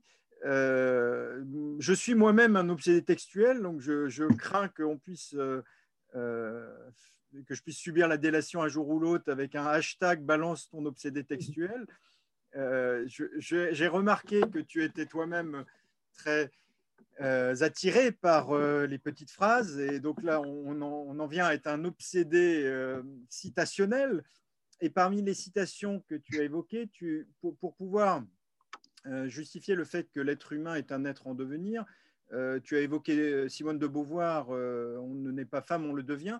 Alors pour la petite histoire, et puis ce sera bien que tu aies cette référence-là, Erasme est donc auteur de la Renaissance, lui est l'auteur de, la phrase qui dit On ne naît pas homme, on le devient. Et Simone de Beauvoir, sachant certainement, a repris la formule de, de Erasme. Donc, par rapport à ton propos qui était d'envisager l'homme en tant qu'il est en devenir, hein, ce que Aristote nous, apprend à comprendre à travers les, habitudes, eh bien, l'homme ne naît pas, ne pas homme parce qu'on on ne pousse pas naturellement, euh, on n'est pas comme un taureau à qui il pousse des cornes naturellement, nous sommes des êtres qui ne devenons hommes qu'à travers le contact d'autres hommes, à travers la culture, à travers un long cheminement. Et c'est ce long cheminement qui, euh, qui, fait ce que nous sommes. Donc, euh, formule d'Erasme qui se trouve dans le De euh, le, de l'éducation des enfants. Tu remarqueras, que moi, j'ai choisi Hugo Frère pour faire un homme, mon Dieu, que c'est long. Chacun a ses citations. Disons qu'il y a une antériorité historique. Oui, peut-être. parce que je ne pense pas non plus que, que Beauvoir avait écouté Hugo Frey pour sa formule. Hugo Frey doit arriver un petit peu après elle. Mais en revanche, Erasme, c'est bien la, vraie formule. L'homme, euh, on n'en est pas, on le devient. Euh, l'autre petite chose, euh, c'est qu'il m'a semblé tu as, dit, tu as parlé de Didier Sicard comme président du CNE. Il l'a été. Hein, oui, oui, il a été. Précis, hein, oui, oui, oui, Voilà, on est, on est bien d'accord. Bah, il est d'honneur. Il est, il est président d'honneur. D'accord. il est président d'honneur je me permets de faire ce petit correctif aussi parce que tu m'as tendu la perche. C'était par rapport euh, aux, causes, euh, aux causes aristotéliciennes. Donc la grille oui, oui, parce que... Aristote nous, nous, propose une grille pour euh, envisager d'appréhender tout, tout, être. Et donc la cause, alors tu avais cité la cause formelle, la cause matérielle, la cause finale, il te manquait la cause motrice. Oui, c'est ça, je savais qu'il m'en manquait une. Alors, si tu peux me permettre, parce que si tu me coupes la parole à chaque fois que je, parle, euh, pour les, les auditeurs, ça, crée du brouillage. Donc, si tu veux bien euh, faire un petit peu, me laisser un petit peu parler. Donc, je disais, cause motrice, euh, bah, c'est par exemple le, le sculpteur. La cause matérielle, c'est la terre glaise qu'il utilise. La cause formelle, ça va être l'idée euh, de la sculpture qu'il veut faire, et puis la cause finale, ça va être la, sculpture réalisée. Donc avec cette grille de lecture, Aristote euh, envisage à peu près toutes les, manières de, décrire les êtres. Euh, sur un point également sur la primauté de l'éthique sur la morale chez, chez Ricoeur, il me semble qu'il y a des, petites choses qu'on pouvait reprendre, et notamment il y a une question euh, d'une auditrice, euh, Christine Courty, qui disait l'éthique comme, une euh, comme une vision, comme démarche collective, tandis que la morale serait individuelle. Alors, cette remarque de l'auditrice me fait penser qu'il y a quelque chose qui n'a pas été saisi ici. En tout cas, le, ce que Ricoeur veut faire en distinguant euh, l'éthique et la morale. Alors, il fait quelque chose euh, euh, qui, est, un peu une manière d'isoler des concepts qui peuvent être un peu mêlés dans la réalité, mais qui là sont, il leur donne une forme exagérée. Alors, tu as essayé de traduire en disant la primauté de l'éthique sur la morale. Bah, C'était, d'après toi, peut-être l'idée que la visée euh, devait primer sur les moyens. Alors, ce n'est pas tout à fait ça, c'est que d'abord, la morale, euh, comme ça donne euh, le terme de déontologie aussi, c'est de l'ordre de la déontologie, la, ce, sont les, manières de vivre, mais en tant qu'elles sont structurées dans des lois, dans des règles. Donc, il y a quelque chose qui s'est durci. Hein, et ce qui fait d'ailleurs que la morale a pris une connotation un petit peu archaïque en, on pense au catéchisme, par exemple, en disant oui, il va, nous faire la morale, euh, donc quelque chose qui, serait, qui, aurait un côté durci et qui perdrait l'aspect vivant euh, de, que, euh, prend l'éthique. Donc quand Ricoeur utilise le mot éthique, il veut parler de la morale vivante, et quand il utilise le mot morale, il veut parler de la morale en tant qu'elle est structurée et durcie dans des règlements intérieurs, dans des, des, des objets. Et du coup, euh, il n'y a pas, encore une fois, à rejeter la morale pour euh, euh, Ricoeur, puisque les humains sont condamnés à avoir des éléments qui structurent leur vie. Hein. ils en ont besoin. Ils en ont besoin. Donc, ils ont besoin de la morale. Mais s'ils sont uniquement focalisés sur l'aspect moral, ils vont être focalisés uniquement sur l'aspect règlement, sur l'aspect qui a durci, et par moment, ils vont se trouver dans des situations où ils vont être injustes parce qu'ils ne vont pas saisir la singularité d'une situation particulière. Or, euh, l'éthique, telle que euh, a choisi de, la définir euh, Paul Ricoeur, c'est notre manière vivante de penser les situations et d'être en action en, ayant une vigilance, hein, une vigilance qui, qui du coup, peut nous, nous amener à récuser un règlement intérieur en disant, bon, là, effectivement, le point 3 du règlement intérieur, il, euh, il est utile, mais euh, dans la situation actuelle, la situation présente, on va passer un peu là-dessus.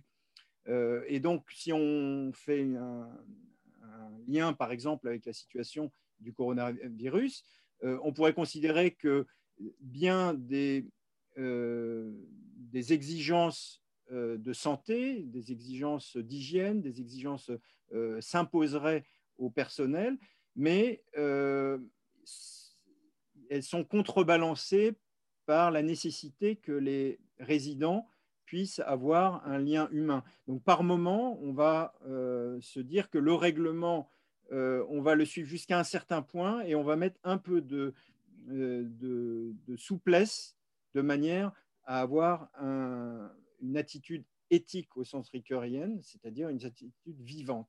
Hein, c'est un peu cette opposition. Et du coup, euh, la Christine Courty, qui croyait qu'il y avait une opposition entre une démarche collective qui serait l'éthique et une démarche individuelle qui est la morale, c'est presque l'inverse euh, chez Ricoeur. La démarche collective, euh, elle se structure et elle aboutit toujours à des règlements, des, lois. c'est ce qui est la morale du groupe. Euh, en revanche, l'éthique, c'est quand euh, on, essaie d'être attentif à une situation euh, singulière pour laquelle il faut une attitude vivante, une réflexion. Et les réunions, une réunion entre les différents collaborateurs, elle amène à, à essayer d'appréhender ce qu'il peut y avoir de nouveau dans un cas de figure et pas simplement à appliquer un règlement, etc. Voilà ce que, ce que je voulais euh, ajouter pour clarifier un petit peu la chose. Je ne sais pas si Philippe, tu veux ajouter quelque chose à cela. Non, non, je, voulais juste dire que, en fait, l'exemple que tu as pris avec le coronavirus, c'était quelque chose près l'exemple que j'avais pris avec, euh, avec le secours catholique. C'est-à-dire l'idée, au fond, que euh, ce, que, ce, que, veut montrer Ricoeur, c'est que, que l'intérêt de la norme, c'est lutter contre l'arbitraire. C'est-à-dire que c'est sûr que s'il n'y a pas euh, la norme, on, va verser dans, une forme d'arbitraire. Mais que de l'autre côté, si on applique euh, la, norme de manière, euh, je dirais, trop rigoureuse, on, ne laisse pas d'autonomie, d'une forme de, choix. C'est-à-dire qu'au fond, trop, trop, de politique de ce point de vue. C'est-à-dire que euh, s'il y a trop de morale, il n'y a, plus, on trop doit d'ailleurs, hein, tue l'éthique, même si, si, si, on en a besoin, hein, je ne vais pas dire qu'on en a besoin, mais, mais euh, si, si, si, la morale, euh, la déontologie prend tout le champ, il, ne reste plus de place pour, la décision éthique, qui, elle est, singulière. Hein. Mais, ce que je veux insister sur, sur c'est qu'il y a deux éthiques, quoi, quelque part. Hein. C'est-à-dire qu'on voit bien que chez, chez il y a l'éthique qui est la visée, hein, la visée de la vie. Hein, j'ai fait appel à, Spinoza, je trouve qu'il c'est jamais remarqué, c'est que Ricoeur a un petit spinoziste, euh, je, le crois en tout cas. C'est-à-dire que c'est ce premier moment de l'éthique, la morale qui va être ce, ce cri, ce filtre, et puis les situations où là on est plus dans l'éthique pratique, la sagesse pratique, euh, où on va euh, arbitrer et trouver non pas le bien, comme dit Leonetti, mais, mais, mais, en tout cas en médecine plutôt le, moindre mal. Voilà, c'est juste ça. Alors je ne sais pas si dans les, la salle, entre guillemets, euh, il y a des gens qui voudraient intervenir, qui voudraient poser des questions à Philippe ou, euh?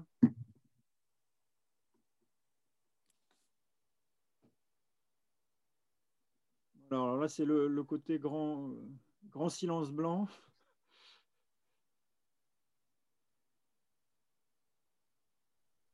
Allez-y. Euh, Yves Rolando. Oui, donc euh, là, votre euh, l'écran affiche Paul Ricoeur, lecture 1, et Paul Ricoeur, soi-même comme un autre. Ce sont les deux ouvrages que vous nous conseillez de travailler après votre intervention euh, Alors, en fait, lecture 1, c'est parce que c'est là qu'il y a le, fameux article. C'est-à-dire que si vous êtes pressé et que vous voulez une lecture synthétique de la petite éthique de Paul Ricoeur, je vous invite à lire euh, ces 15 pages dans lecture 1, qui est donc cette fameuse conférence euh, à l'Institut catholique de Paris qu'il a, a tenue en 88, qui est une forme, je dirais, voilà, synthétique, euh, plus, plus, simple. Hein. Et puis, si vous voulez vraiment, après, vous prenez mon bouquin pour pouvoir euh, l'analyser.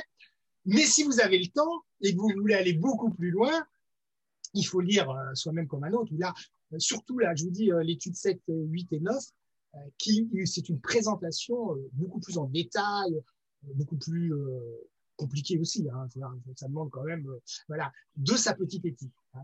Et euh, si vous voulez aller aussi un peu plus loin, euh, il y a Paul Ricoeur d'Olivier Mongin, qui a été d'ailleurs rédacteur de, la revue Esprit, qui, est tout à fait intéressant hein, pour, aborder Paul Ricoeur.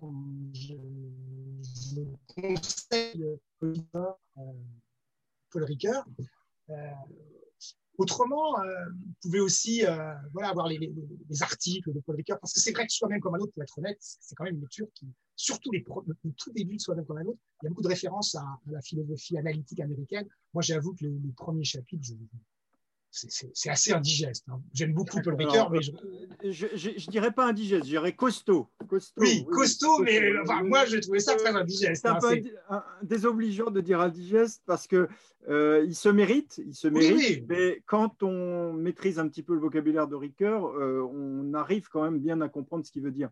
Euh, par contre, si, le monsieur qui est intervenu là, voulait une autre référence qui est peut-être un petit peu plus accessible que soi-même comme un autre, c'est Parcours de la reconnaissance, est aussi un très, très bon ouvrage euh, qui, synthétise un petit peu les, les, philosophies plus récentes sur la reconnaissance des êtres humains et qui est un livre vraiment très, très chouette et très, très lisible, plus lisible peut-être effectivement que, que soi-même comme un autre. Mais comme, comme le dit Philippe, euh, soi-même comme un autre euh, est un, travail qui est construit euh, un peu à la manière de la philosophie analytique et qui, qui, avance par étapes. Et finalement, Paul Ricoeur commence par ses, des auteurs anglo-saxons et tout, tout, son travail amène à comprendre que finalement la philosophie anglo-saxonne, la philosophie analytique n'est pas suffisante. C'est pour ça qu'il arrive au livre 6, 7, 7 8, 9 à, à l'éthique à Nicomaque et à Kant euh, pour montrer qu'il y, a besoin de quelque chose de plus substantiel pour produire euh, l'identité de l'individu, euh, qui est tout un parcours. Finalement, soi-même comme un autre, c'est un parcours où on commence avec un, soi qui est assez, assez maigre et on le nourrit progressivement pour devenir un homme accompli. Et c'est la fin de l'ouvrage et finalement un parcours euh, pour aller vers cet accomplissement.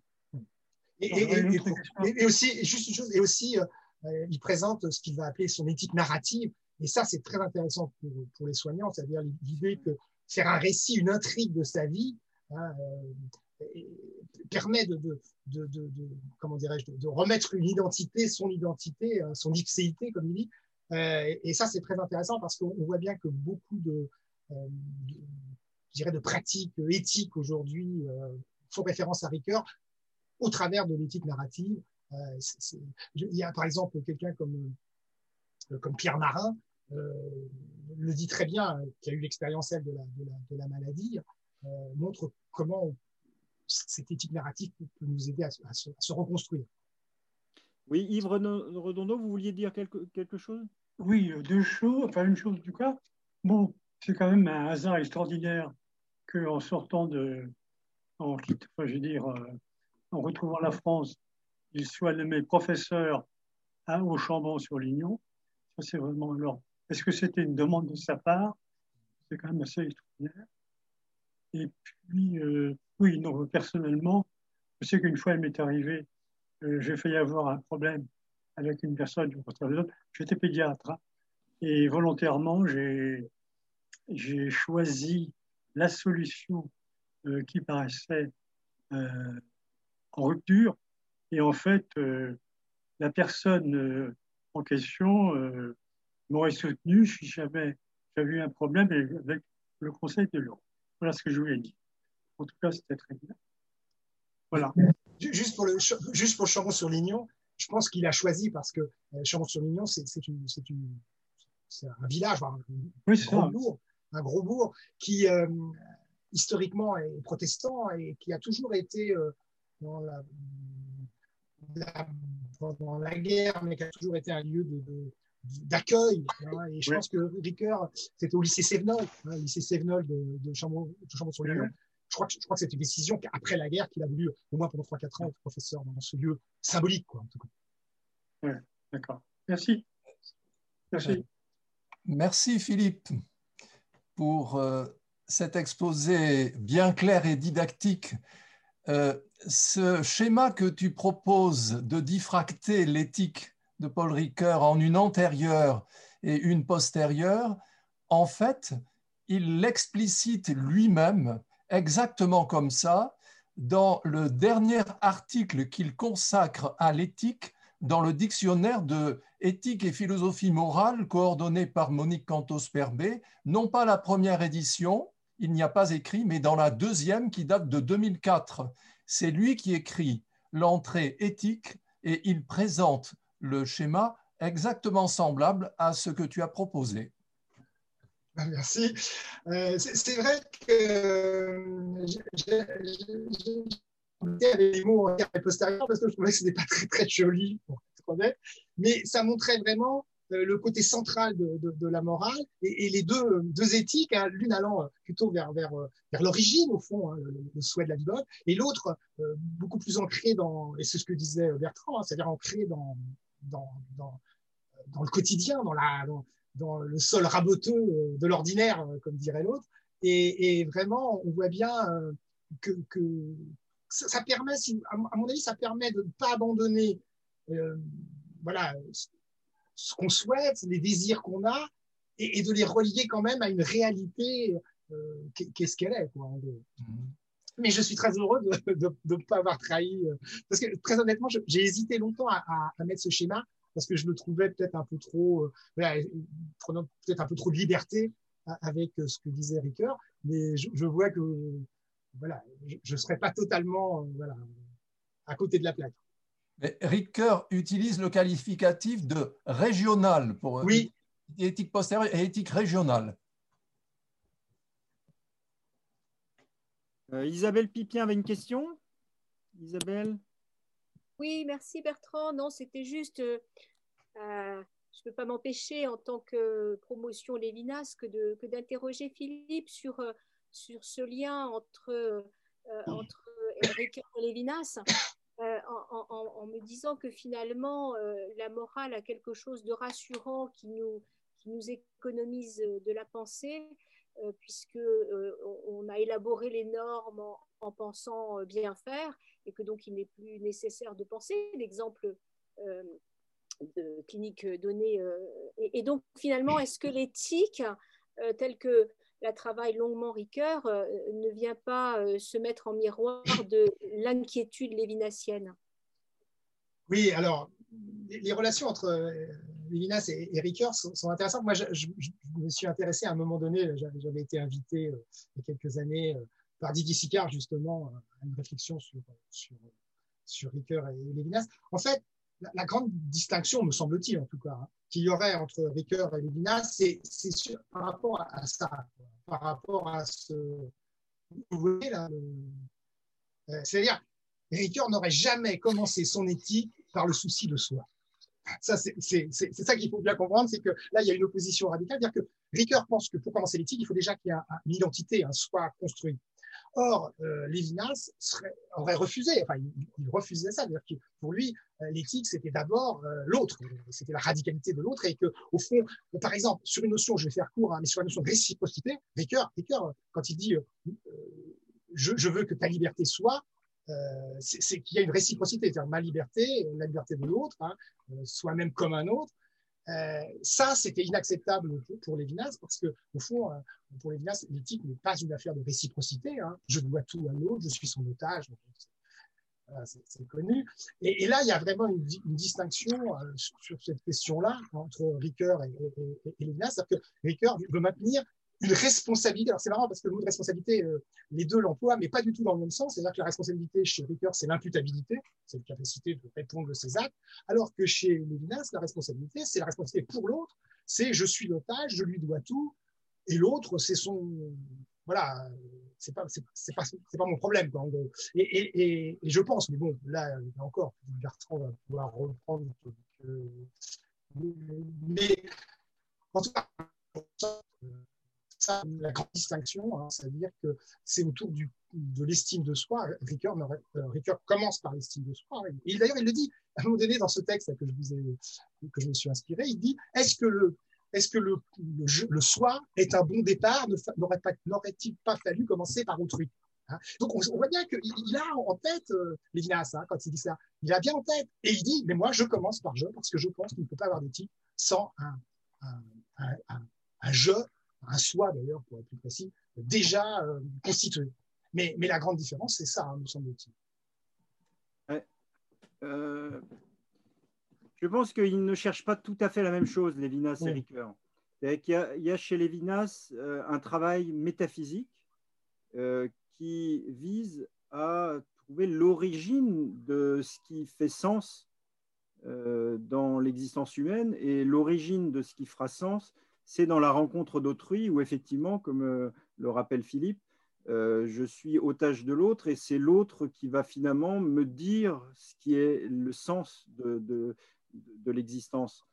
Donc il y a une sorte de, euh, primauté euh, chronologique, euh, métaphysique, pas, seulement chronologique, aussi de, sens dans ce rapport-là. Ce que Ricoeur, lui, essaie de construire, et dans Soi-même comme un autre, on le voit, parce que c'est vraiment un travail de, construction. les, toutes les étapes de Soi-même comme un autre, c'est un travail de construction. Et donc, Ricoeur, il essaie de construire le rapport des humains entre eux euh, et ça, ça implique effectivement l'idée de réciprocité. Alors, Lévinas euh, va venir lui-même à la réciprocité quand il euh, est obligé d'assumer, d'accepter que, comment dire, être l'otage de l'autre, c'est bien tant qu'il n'y a qu'une seule personne, mais quand on est plusieurs, et surtout dans un contexte de soignant, c'est quand, quand, on est dans un contexte de soignant c'est bien joli de se dire je dois tout à autrui qui souffre, mais les autrui qui souffrent, ils sont 20 dans, la, dans, le, dans l'hôpital, 20 dans, dans, la, comment dire, euh, dans le couloir. Euh, j'ai 20, 20, chambres, je m'occupe de 20 chambres, donc je ne vais pas passer, je vais pas tout donner à un seul des patients. Euh, et c'est là où Lévinas dit, il se rend compte lui-même, il dit nous avons l'éthique pour nous sauver de la politique ou, plutôt c'est l'inverse, nous avons la politique pour nous sauver de l'éthique. c'est un peu, ça peut être vu de manière un peu humoristique. Nous avons la politique pour nous sauver de l'éthique, c'est-à-dire que, ou la justice pour nous sauver de l'éthique, parce que euh, l'éthique, euh, au sens de Lévinas, pourrait être donc euh, dans, nous mettre dans un rapport d'unicité face à l'autrui qui prend toute la place. Mais comme nous vivons euh, politiquement euh, dans un groupe, comme il y a la justice qui fait que je dois à chacun euh, quelque chose d'équivalent. je il doit y avoir une règle qui sera la même. Donc chacun a le droit à obtenir le même service du soignant. Et du coup, on va être obligé de corriger cette, cette, cette, cette, mono traction euh, d'autrui euh, par euh, les autres, par le, la pluralité, le, fait d'être plusieurs. donc il y a chez Ricoeur une attention dès le début au fait que nous sommes dans un monde construit et comment on construit les rapports les uns avec les autres. Alors que Lévinas, il est très attentif à l'orée du sens. Donc il y a un travail métaphysique au départ chez Lévinas euh, Ricoeur est moins dans cette optique-là. C'est pour ça qu'on peut les, les faire euh, s'entrechoquer l'un contre l'autre, mais on peut aussi les, compléter l'un par l'autre et montrer que euh, dans une boucle complète, on a besoin de l'un et de l'autre. Est-ce qu'il y a d'autres questions? Ou est-ce que Philippe veut ajouter quelque chose?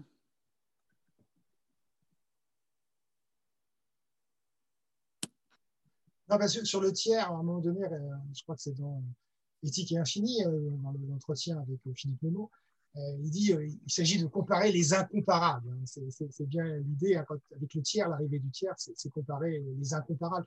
C'est-à-dire qu'au fond, à un moment donné, il, est bien, il est bien obligé, Lévinas, d'introduire cette question du, tiers, mais, mais on sent que voilà, on, quitterait presque l'éthique pour rentrer justement, comme tu dis, là, dans, dans, politique. Hein. Et alors, Derrida, qui va encore plus loin que, que Lévinas là-dessus, il dit il y a trahison. C'est-à-dire que je, suis obligé euh, pour le, pour le, tiers de trahir euh, ma relation à, autrui. Voilà, donc on voit, bien que, alors que chez, chez Ricoeur, euh, moi, ce que j'avais remarqué, c'est qu'au fond, il n'y a, pas de, de, de rupture. C'est-à-dire qu'entre le souci de soi et le souci d'autrui, le souci du proche, il n'y a pas de rupture, puisque moi-même, sois même comme un autre. Et il n'y a pas non plus de rupture entre le proche et le lointain, hein. c'est simplement une extension, on pourrait dire, euh, de la sollicitude qui devient une sollicitude euh, qui va aller vers, euh, vers la charité ou vers la solidarité. Et, alors, évidemment, à un moment donné, Ricoeur va comprendre qu'il faut, il faut quitter le, côté, je dirais, spontané, hein, parce que quand il parle, par exemple, de, de la, sollicitude, il dit que c'est une spontanéité, et il comprend qu'à un moment donné, cette spontanéité doit passer euh, par, euh, par, quelque chose de plus formel, qui s'appellera la morale. Hein. Et on le voit bien sur la justice, par exemple, entre le sens du juste, c'est-à-dire que ce que, ce Ricoeur veut nous montrer, c'est que nous avons tous en nous, euh, au fond, le sens, d'ailleurs plutôt du juste que de l'injustice, hein. c'est-à-dire qu'on a je dirais presque spontanément, on dit c'est injuste quand on voit quelque chose qui, nous paraît euh, justement injuste, mais ça ne peut pas suffire. Il faut qu'à un moment donné, ça puisse passer par, euh, par une, formalisation, euh, alors, notamment une formalisation.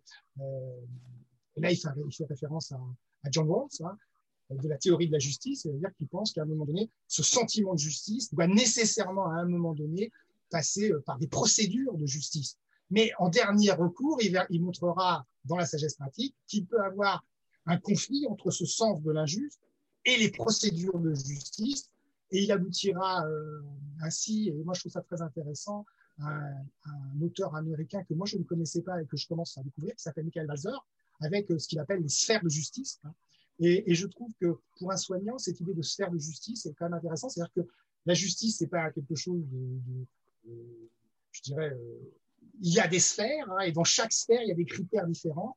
Et on voit par exemple que ça peut nous donner des armes pour, euh, pour défendre que, en médecine ou dans le monde social, les critères ne peuvent pas être importés, des critères de l'argent, par exemple, ou du mérite. Hein. C'est-à-dire qu'on voit bien que euh, la question de la justice dans le soin euh, ne pourrait pas utiliser des critères comme le mérite, c'est-à-dire que les bons malades ou les mauvais malades. Et, moi, j'ai beaucoup apprécié euh, cette vision de, de comme, le but euh, ce soir, c'était de montrer qu'il avait une lecture,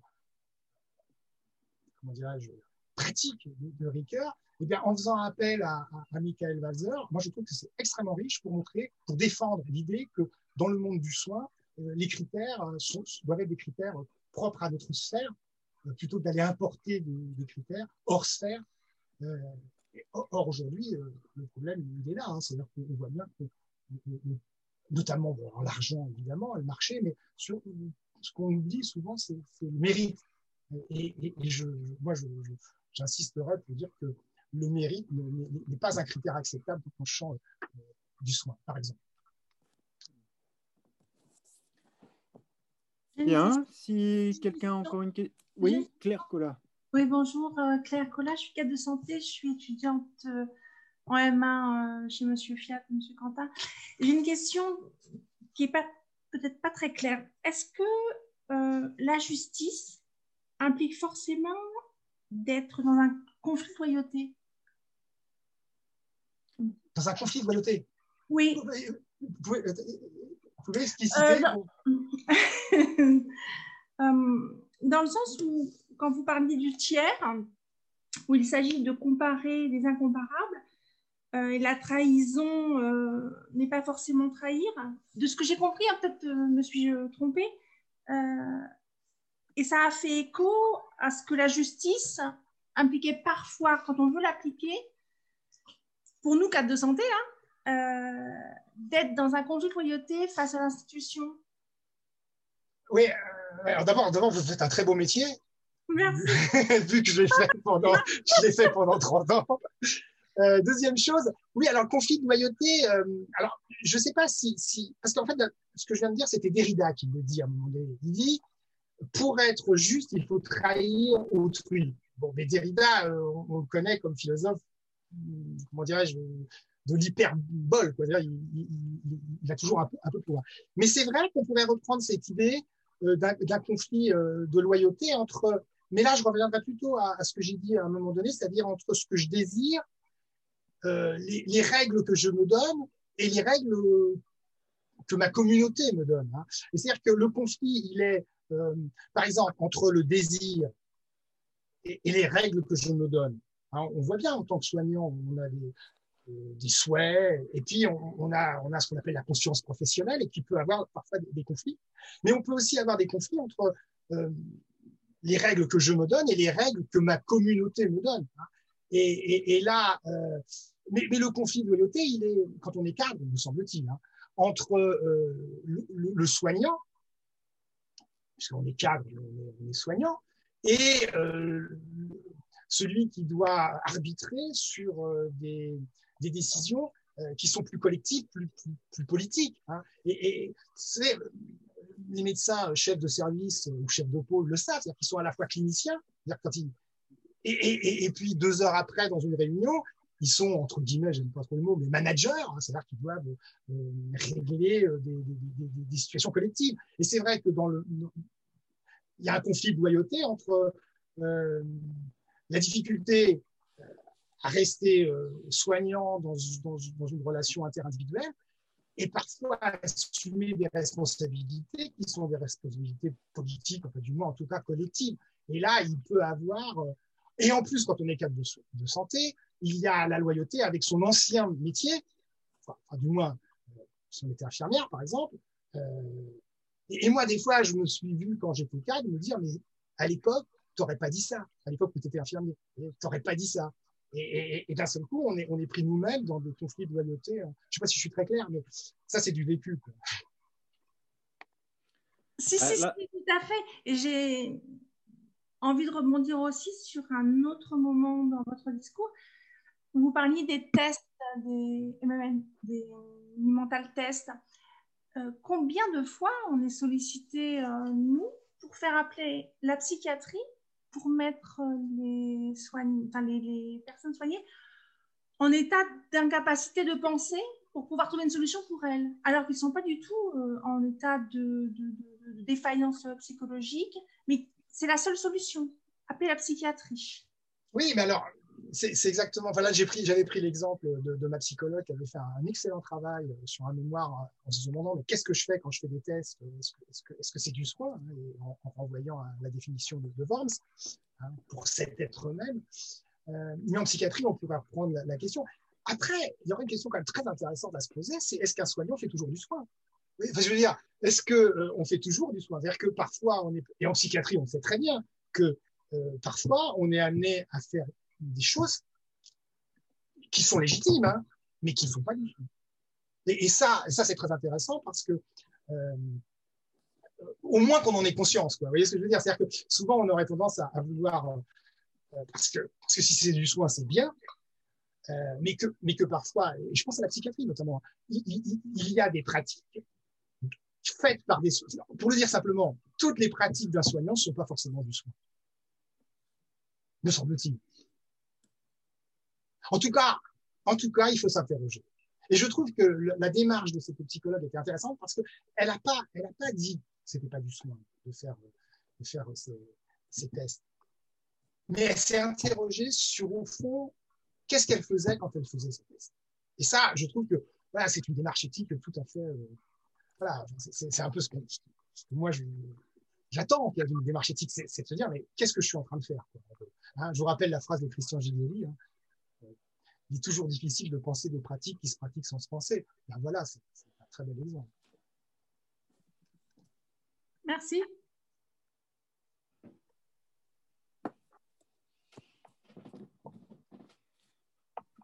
Bien, ben s'il n'y a, a, pas de questions supplémentaires. On va peut-être euh, s'arrêter là. Je... On fait un dernier tour. Si personne ne prend la main. Mais Christian Tanier, il a, je l'ai vu là, il n'a pas une question à me poser, Christian. Ah ben on va pas, va pas forcer la main. Non, non, non. Non, mais c'est parce que ça, je pense Sur le. Ah ben, il s'est senti forcé quand même, Christian. Alors, on t'écoute, Christian.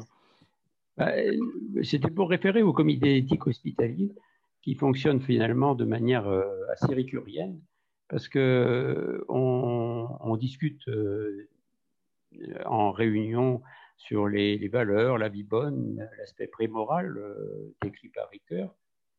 On expose ensuite obligatoirement les lois, la déontologie, et ça c'est obligatoire de le connaître. Et puis, euh, l'une des activités les plus importantes des comités d'éthique hospitaliers, c'est euh, l'aspect post-moral, c'est-à-dire la discussion sur les cas singuliers avec un avis consultatif. Et donc, moi, je, trouve que, enfin, il me semble qu'un bon comité d'éthique hospitalier fonctionne de manière ricurienne. Eh ben tu vois, c'est exactement ce, ce, qui, ce, que je voulais montrer, hein. c'est-à-dire que, que, que Ricoeur pouvait être un, auteur euh, euh, qu'on pouvait utiliser. Quoi. Il y avait une pratique euh, de, la pensée de Ricoeur. Et, je, je, je, trouve que moi, je m'en sers hein, beaucoup de, de, ce schéma parce que je pense que souvent, on risque d'être trop euh, bloqué sur la, question euh, des situations concrètes et, et, ce, besoin de, au fond, euh, voilà, quels sont nos buts, quels sont nos, souhaits. Hein, voilà, de, rappeler quand même que il, faut, savoir sortir un peu de, je dirais de la situation pour, pour, pour s'interroger parfois sur sur, les buts. Quoi. Et, par exemple, moi, j'ai remarqué euh, souvent que euh, si vous prenez, par exemple, les unités de soins palliatives, euh, je ne parle pas des, unités mobiles, hein, je parle des unités de soins palliatives, au fond, les gens qui viennent y travailler sont, d'accord sur l'éthique antérieure. C'est-à-dire qu'au fond, le débat est assez rapide. C'est-à-dire que si vous venez travailler dans une USP, vous, êtes, vous êtes d'accord avec le projet, vous êtes d'accord avec l'éthique. Euh, des soins palliatifs. même si aujourd'hui c'est peut-être plus compliqué parce que même les soins eux-mêmes, à l'intérieur d'eux-mêmes, ont peut-être des, choix qui sont un peu différents. Mais disons que dans, une équipe euh, soudée où on est tous d'accord, je dirais que c'est acquis hein, le, premier moment. Alors il y a les normes, la, la et en fait on va, on va se polariser sur sur la question. Euh, et là on pourra ne pas être d'accord, sur euh, qu'est-ce qu'on va faire, c'est-à-dire dans cette situation précise. Euh, mais dans des, services euh, qui ne sont pas comme les soins palliatifs, où, parfois les, acteurs n'ont pas forcément les mêmes références ou les mêmes souhaits, les mêmes désirs, il y a un moment donné où il faut que le débat ait lieu sur, sur ça.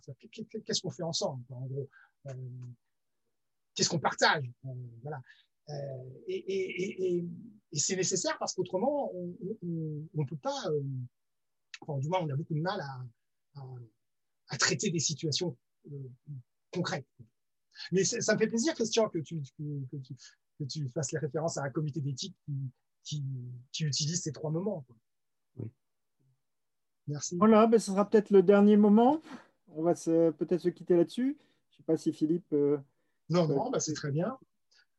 Donc merci, merci à toi, euh, merci à ce public nombreux qui était là. Hein. On ne l'a pas entendu applaudir, mais euh, on sait qu'il est là, dans l'ombre, tapis dans l'ombre. Et puis, euh, bon, donc je vous, je vous invite pour, la prochaine, pour le prochain ralentir travaux. donc je l'ai dit, j'avais donné la date, le mardi 9 mars 2021.